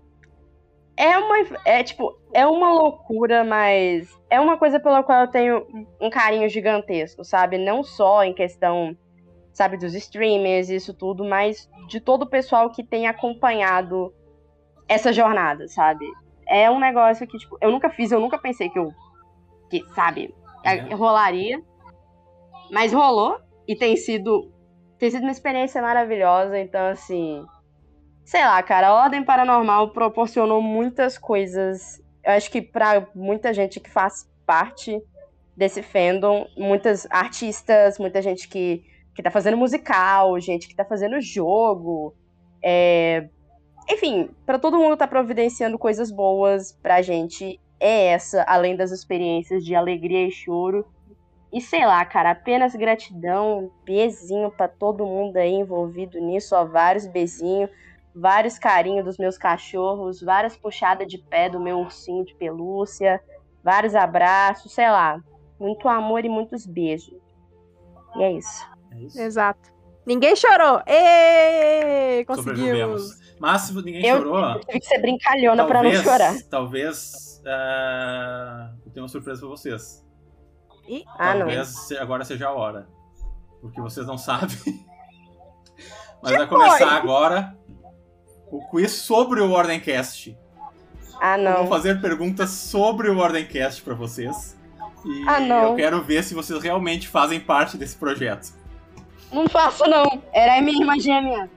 Não, espera aí, tem, tem- tem mais uma pergunta. Calma, calma. Não, tarde vamos, demais. vamos. Não. Tarde demais. Deixa eu abrir aqui meu, Faz ela depois. meu documento. Vamos Olha, lá. O Selbit não passou da segunda, da do próprio coisa dele. Então, se a gente não passar da primeira, Tá a gente bom. tem aí uma. Não, vamos fazer o seguinte. Como esse é um episódio especial e eu escrevi bastante perguntas, eu vou fazer todas e depois a gente conta quantas vocês acertaram, beleza? Eu vou fazer um negócio aqui, cara. Eu vou fazer um negócio Vamos lá, aqui. vamos lá. Um negócio aqui. Faz aí, faz aí. Lá vem Ela ela! apareceu. Ela existe! Existe. Fiz um negócio aqui. É nóis, vamos lá. Preparadas? Não. Não. Pergunta de número 1. Um. Que convidado do Ordemcast participou do chamado episódio zero, gravado no hiato da desconjuração, em que discutimos o episódio Ordo Realitas? Tem que saber, tipo, o nome do Twitter. Quem é o convidado? Foi o Predo? O que, que vocês vão dizer? Não, não. Pedro. Não. Essa é a o resposta Pedro. final? É Essa, O dos Pedro. cartãozinhos. O do desenho de cartãozinho. essa é a resposta final? É. É. Correto? Ê! Passamos a primeira nave, e aí? Vamos lá. Em que dia da semana foi postado originalmente o primeiro episódio do Ordemcast? Sangue, com GD Violet. Fudeu. Não... Hum. Ah, você tava lá, eu não tava lá, não. Eu, Eu eu. Eu não tava lá. Eu tava. Eu não tava. Eu lá. lembro, foi eu eu não que postei. tava.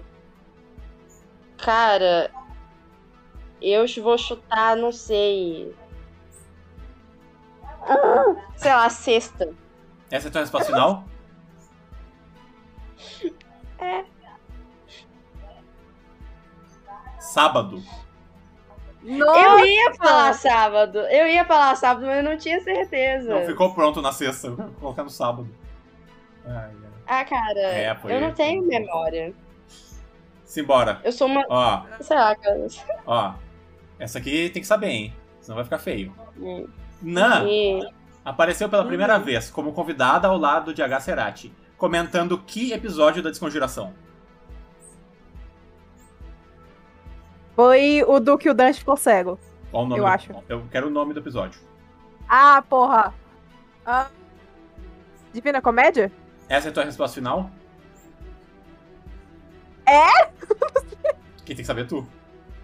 Acho que é. Eu, não- eu só sei que era, acho que o do Dante. Eu não lembro especificamente. Correto. Ah, também. Glória.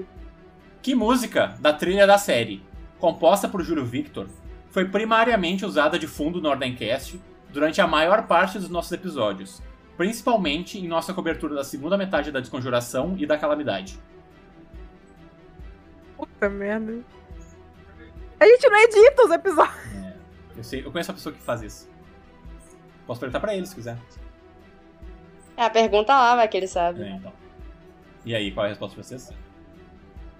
Ah, Amarantos? Não sei. Eu não faço Essa é a ideia. resposta final? É, Veríssimo. É a música do Senhor Veríssimo. É... Quem ouve o Ordencast sabe. o Selbit está é gargalhando nesse momento. É, pode então. essa, essa era um pouco da ideia, né? Era de né, fazer uma vingança. Ó, essa, aqui, safado, essa, essa é uma pergunta traumática, tá? Ai, Um ah. arquivo de áudio se corrompeu na renderização e nos forçou a regravar a maior parte do Ordencast que falava de que episódio da Desconjuração? Cara, eu. Pera. Eu lembro que eu até tava ansiosa pra ouvir esse episódio quando eu quando tinha só 30 minutos. Eu falei, mas como assim? Pera. Ai, porra. O trauma foi tanto que apagou da memória. Cara, qual que foi? Porra. e aí, o que vocês vão responder? Cara, eu não lembro. Eu sei que eu tava muito ansiosa pra ouvir esse episódio, mas. Era alguma coisa sobre o Joey, mas eu não lembro o que, que era. Eu chorei. Vocês apenas. querem chutar? Ah. Pode ser o da mansão de Abrada? Não sei. Qual, qual, o que, que tu, vai- qual que tu vai responder? Não Nossa, sei. endiabrado. Essa é a tua resposta final? É. É o É quê? isso mesmo. Nossa, graças a Deus. A ilustradora Siren participou de somente um episódio do Ordencast até hoje. Que episódio da Desconjuração ela discutiu com a gente? Siren? Hum, Siren? Ah, sim, sim, lembrei. Pera. eu tenho um chute, mas eu não tenho certeza. Hum, eu não tenho nenhum chute. Chuta aí, Lavi. Ah, eu vou, vou chutar e vou errar. Foi o do anfitrião. Essa é a tua resposta final? Peraí, do- É, foi. É, que apareceu o Johnny, o Rubens, é. Acho que é. Correto? Yes, eu me lembro, eu tenho memórias. é porque eu lembro dela falando muito sobre a Erin, Erin, Erin. Foi tipo os episódios que ela mais Sim, só destacou, tinha a né? Eren e o Luciano naquele episódio. né? Pois Ah, é. então. É isso. O episódio 19 apresenta a primeira vez que um convidado retornou ao Ordencast. Quem era esse convidado? A Retornou? Violet. A Violet? Essa é a tua resposta final? Não, calma. Pode pensar aí, pensa. Eu acho. Eu ia falar o Basté, mas o Basté voltou bem, bem na frente. Então acho que é a Violet mesmo. Essa é a tua resposta final? É porque a gente já As foi duas falando do concordam? preto. As duas concordam? É porque, tipo, começou com Desconjuração. Desconjuração tinha 20 episódios, tirando episódios. Eu não sei. Eu tô tentando fazer matemática. É o 19, né? Uhum. É, Vai colar, hein? teve 20 episódios. Vai colar, não vai entrar no YouTube aí. Não, eu não tô entrando. Eu tô Eu sei. tentando fazer matemática, mas. Eu... Ah, Eu sei que a Violet ela, ela fez o episódio da morte do Kaiser. Uhum. então. Desconjuração tem 20 episódios. Ah... O meu? Foi quando eu voltei. Eu participei duas vezes. Eu acho que tu não é um convidado nesse lugar. Na época, Mas na época era. não sei, eu não sei. A Violet. Essa é Acho que a resposta final? É.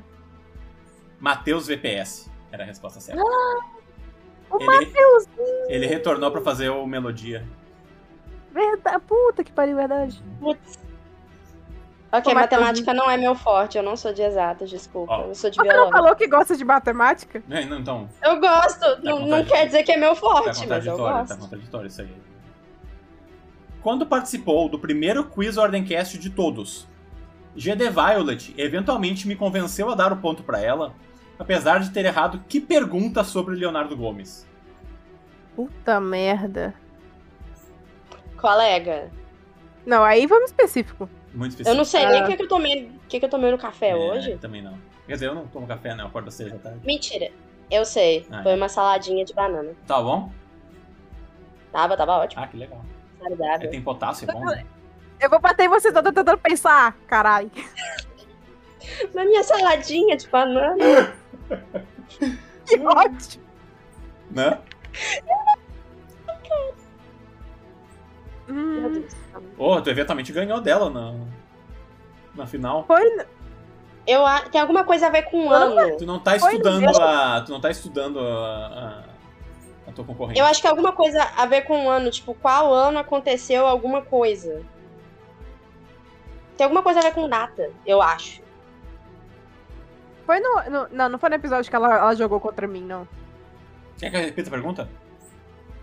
É, Hum. tipo, qual foi a pergunta que ela convenceu você a dar um ponto pra ela? Quer que eu repita a pergunta? Por Eu tô favor. muito bonzinho pra vocês hoje, tá?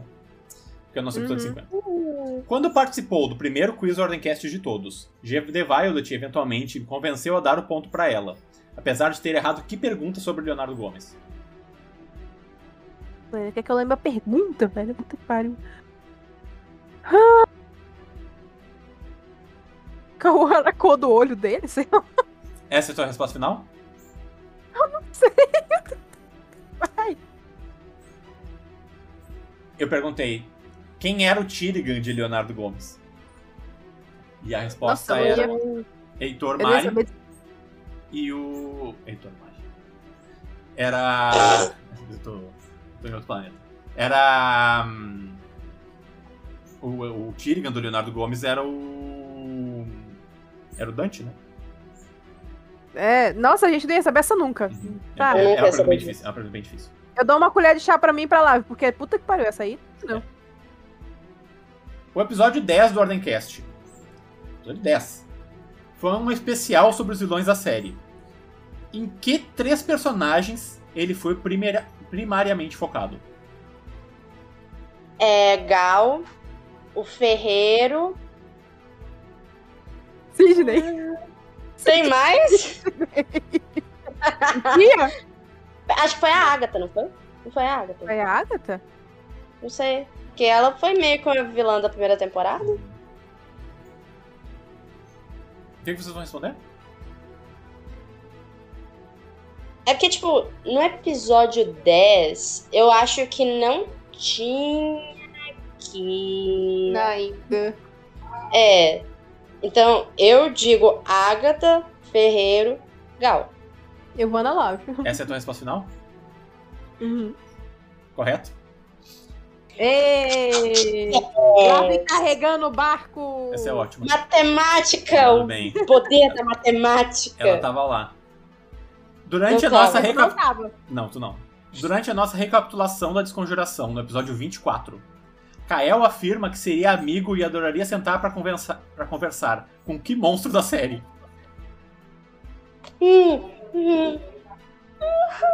Que pariu. Eu lembro que eu ri pra caralho disso. Era o que eu falei que ia sair do armário? Acho que eu, eu tinha feito uma piadinha. Acho que era, você fez. Era, era uma piadinha Era mesmo do. espreitador? Era o espreitador? Essa é a tua resposta Eu acho que era. Será que é zumbi de sangue? Não, não, não foi zumbi de sangue, não. Foi, foi um monstro específico. Tem nome. O, o aquele que tem um monte de cara? Foi a gente? Será? Eu acho que é o espreitador, porque o espreitador ele é todo. Sabe? Vamos espreitador. vamos de espreitador. Essa é a resposta final? É. Era o viajante. Putz. Viajante. Eu vou te matar, Lave! A culpa não é minha. Próxima pergunta. Começamos a gravar em vídeo, com um layout mostrando nossas câmeras, no Ordemcast que comentava que episódio da Calamidade. Eu não existi até agora. Puta, pera.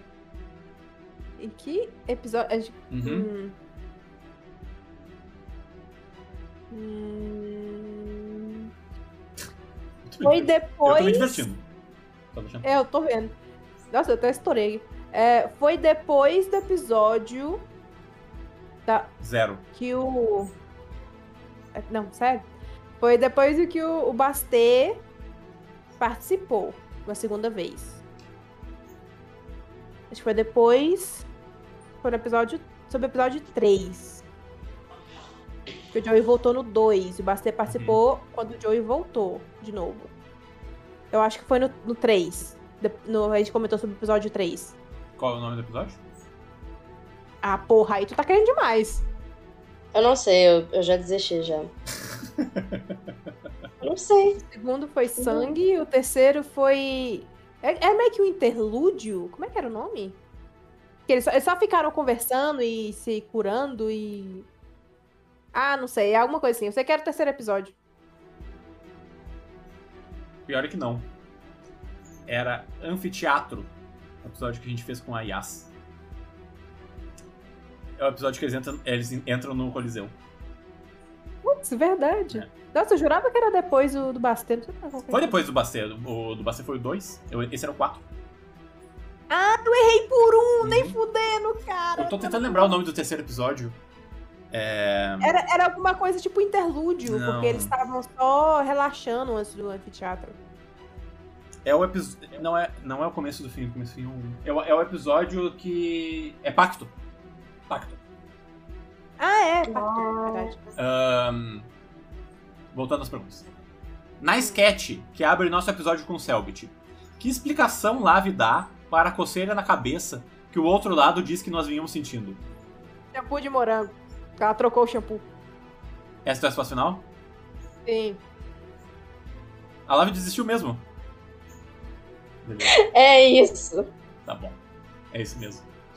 Eu revi muito esse, essa- esse negócio pra Muito não bom, lembrar. né? É muito bom. Ó, em minha defesa, meu cabelo realmente é muito chato, então isso muito provavelmente aconteceria. Ele não dá Eu certo com qualquer coisa. Ai, ai. Outra boa. Nós quase levamos o Bastê à loucura. Uma pergunta do quiz sobre que esquecido personagem da Desconjuração. Que esquecido. Quê? Que esquecido o personagem? Da Desconjuração. Tipo, que. É um personagem Personagem muito pequeno. esquecido? É um personagem. Não é um personagem importante das séries. Ah, foi sobre o cara da, da mansão, o Heitor Mari, eu acho. Ele não lembrava Hum. que o Heitor Mari fez parte da, daquela mansão endia- endiabrada, eu acho. Essa é a resposta final? Ele era Eu um dos lembro. quatro. É, eu acho, eu acho que era Eu isso. Eu não lembro, lembro. eu lembro dele surtando. Essa é a tua resposta? É, foi, é isso porque eu lembro que ele. Eu até falei, É. Basteiros, seu xará, É isso. porque. Porque ele era o, Aham. o Salazar, né? E Aham. aí ele é seu colega de, ca- de casa. Ó, essa é boa, tá? Vamos ver o quão perto vocês chegam. No total, quantos convidados já passaram pelo Ordencast? E aí? Não, aí. Estimativas, Pera. Tá, estimativas. pera. Episódio 50. Isso. Foi menos do que. Não foram 50, isso aí eu garanto. Aí, a Apesar de que, matemática ah, aí. eu contei quando, né, quando tem dois con- convidados num episódio só, é, são duas pessoas, né? Porra, uns 10? Tipo, dão bem mais que 10. Sei lá, 25. Não, não. Eu vou falar mais que 10. Mais que 15. Eu vou falar 20, não sei. 20? É. Essa é a tua resposta final? É. 30. Acredite se quiser. 30 convidados. Falando 10? Não, 10. Olha a outra, 10. Eu a menos fui um pouquinho mais ambiciosa. Eu ia falar 25, mas eu pensei, né? Que frase. Essa é boa. Que frase colocada sobre a thumb no YouTube do episódio 33 do Ordencast acabou se mostrando profética para um dos maiores plot twists da calamidade? Olha, a pessoa que fez essa thumb está nessa call, nesse momento. Pera, que- Pera, pera, repete a pergunta. Que frase, colocada sobre a thumb no YouTube do episódio 33 do Ordencast, acabou se mostrando profética para um dos maiores Lembrei. plot twists da calamidade? Existe um traidor na ordem e a foto da Clarissa. é isso mesmo. a Clarissa e um traidor na ordem. É tipo, de onde a gente tirou isso, né? Mas. Vai sabendo. Profecia. Que nem o negócio do Gal ser, tipo, o Gal vai morrer ou não? Será que o, o Celso É. vai colocar o Gal pra morrer ou não? Não, É será que os... Imagina se os jogadores têm que decidir se o Degal vai morrer ou não. Como que a gente acertou isso? Será? Nossa. Muito bom. Será que isso vai acontecer? Foi muito Não bom, sei. né? Não tivemos convidados na cobertura de apenas três episódios da Calamidade. Escolha foi um deles. Quais foram os outros dois? Ah, porra.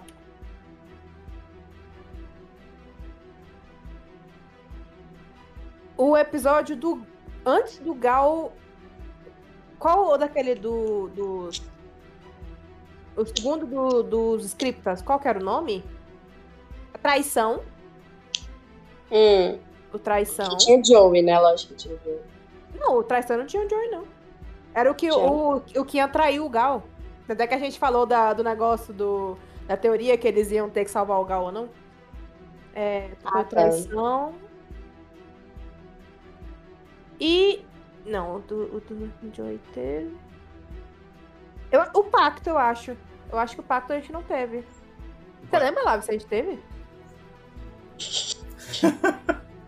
Porra! Ah, eu tô me divertindo. Eu estou me divertindo. Nossa, você vai céu. ver, você vai O céu. ver. O seu tá guardado, viu? O teu tá guardado. O Selbit tá influenciando demais esse homem. Selbit, para de Isso, fazer né? amizade com ele. só. Para. Não, eu tô achando engraçado que ele que fez o Selbit sofrer com as perguntas e que tá pagando pra até a gente, né? Não, Selbit, faz amizade com a gente, cara. A gente que tem que se vingar. Olha, eu estou prontinha pro meu arco de vilão. Eu só preciso de um apoio. Olha aqui, eu tenho isso aqui. Me diz se não é coisa de vilão. É verdade. Porra. Ah, mas foi traição e. Eu, eu vou em pacto. Eu acho que foi pacto. Eu Não sei. Ok. Traição Porque- e pacto, você vai dizer? É, porque o do, o do sangue foi que o Joey apareceu, o Bastê participou. Eu não sei se a gente teve um logo depois. E aí? Eu não sei. Não, cara, eu não sei. Ah. Tá nas suas mãos. Tempo foi o episódio do. que apareceu o, o Dominique e a Yuki. E o último episódio da temporada, Olhos. Ué, traição a gente teve convidado? Era o Fubuki. E o. Ah, é. Pacto, eu tô tentando lembrar. Eu acho que foi. o- Foi. Foi Corvos? Acho que foi o Corvos. Talvez eu esteja Tem que errado. ver, né? De cabeça eu não tô me lembrando. Mas eu acho que foi. Tá. Com 2 horas e 47 minutos de duração. Qual é, de longe, o episódio mais longo do Ordencast? Caralho. eu- Foi eu- o do João? Foi o do João? Eu lembro que eu acho que alguém tinha falado nos comentários do Twitter falando, ah, 2 horas e 50 de episódio, muito bom. Eu acho. Eu acho. Eu acho. Hum, Porque teve o João, que ele foi contra a Violet, não sei o quê. Uau, foi lindo, maravilhoso. Sei. eu que fui contra a Violet, É, então. o João só perdeu no quiz mesmo. Ah, é verdade. Tá? Minha memória é seletiva, cara. Ela não funciona às vezes. Não foi o do Selbit? Meu chute é o João. Já falei meu chute aí. Eu preciso que as duas Cara. concordem, tá? Senão eu não posso dar a resposta. Dá meio ponto. Meio ponto cada um. A gente é um time. É, pô. eu acho. Eu acho que, eu acho que foi o do João mesmo, eu não tenho certeza. Porque teve toda a situação do, do quiz no final e tal. Que nem tá sendo agora, né? É, É o, Ju- é, episódio 44, A Calamidade até agora, o convidado João Miranda. nice.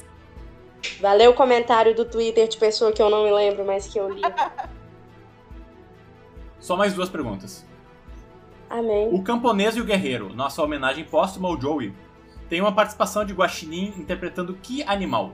Que não era Guaxinim. Texugo. Texugo. Essa é a resposta final? Sim, eu que editei essa porra! é verdade. O dia inteiro chorando enquanto eu editava coisas- aquele negócio. Pô, foi uma das coisas mais legais que a gente já fez aqui no programa. Foi Deus. muito legal de bom, fazer. Eu, eu amo o Guache, puta que pariu. Agora vamos lá. Essa aqui é pra acabar a cabeça, tá? Ah, não. Quantos membros do elenco de Ordem Paranormal já participaram do Ordemcast? O mestre conta. Conta. Tá. Selbit. Ah, João. Valéria.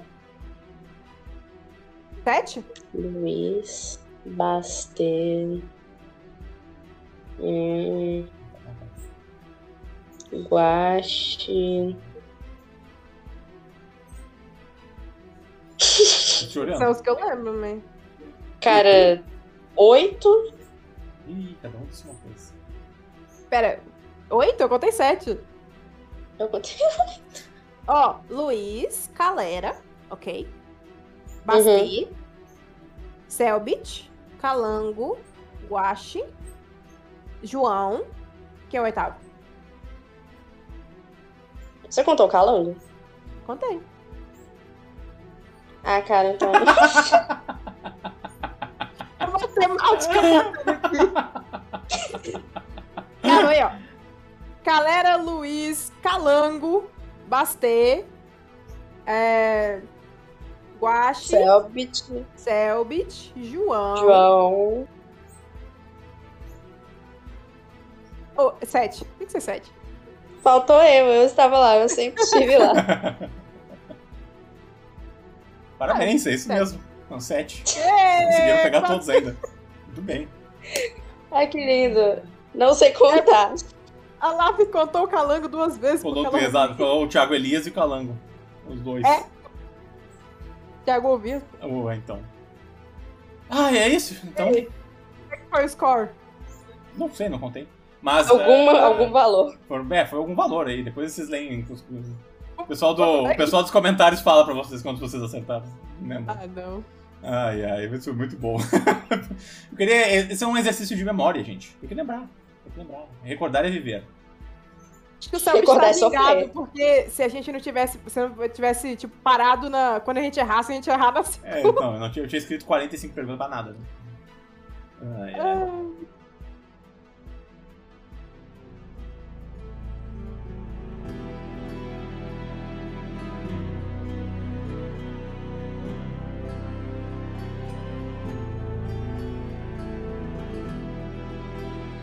Tá bom, vamos lá. Agradecer nossos apoiadores, né? Que estão nos ajudando a estar aqui. Quem quiser e puder ajudar o Ordencast, é só ir lá no apoia.se barra Ordencast. E eu também queria agradecer os nossos queridos apoiadores, Breno Portela, Brian Ribeiro, Davi Pontes, Gabiu, Lei Santos, Miguel Beholder, Mariana Cipolla, Matheus Gonçalves, Rafael Gediel, Rafael Lang, Rankin, Rodrigo Cardoso, Chay, Stephanie Del Rio, Tracol, Victor Castelo e o Hermisson. Caraca, vocês são gente- incríveis porque essa, li- essa lista só aumenta, cara. Meu É, Deus do céu. É surreal, né? Não dá pra bater palma. Bater E, óbvio, né? A gente tem que agradecer, além de todas as pessoas que a gente agradeceu aqui, a gente tem que agradecer vocês que ouvem, né? A gente literalmente não seria nada sem vocês, sem os nossos apoiadores, sem a galera que comenta, sem a galera que vai atrás, fala com a gente, conversa com a gente no servidor. É, a gente adora interagir com vocês. É, tipo, não é, não é sacanagem. A gente adora o público do Ordencast. Eu, tenho- eu tenho- eu defendo vocês a todo custo. É, eu adoro fazer parte desse fandom, eu adoro é, interagir com a galera que gosta do nosso trabalho. É, a gente é tão fã do projeto quanto você, sabe? Então, pra gente é, é muito bom se sentir acolhido por, por todo mundo que tá aí comentando coisas legais sobre a gente. E é isso, a gente não teria chegado aqui sem vocês. Espero que a gente tenha muito mais coisas pra mostrar pra vocês no futuro. É, então, lembrando só nossas redes sociais, é, vocês podem nos acompanhar no YouTube, é, youtube.com.br ordencast, no Twitter, arroba ordencast, é, anchor, anchor.fm ordencast, para nos apoiar. A Ana já falou aí, apoia.se ordencast. E na semana que vem, isso mesmo, na semana que vem, não daqui a 15 dias, a gente tem uma novidade. Uau. E vocês acham que vão ficar muito contentes com o novo projeto que o Ordencast vai lançar. É, Vocês Beleza? pediram tanto meu Deus. Então, né? Valeu, gente. Falou. Muito obrigado. Falou, tchau. Tchau. Até logo. Minerária. Minerária.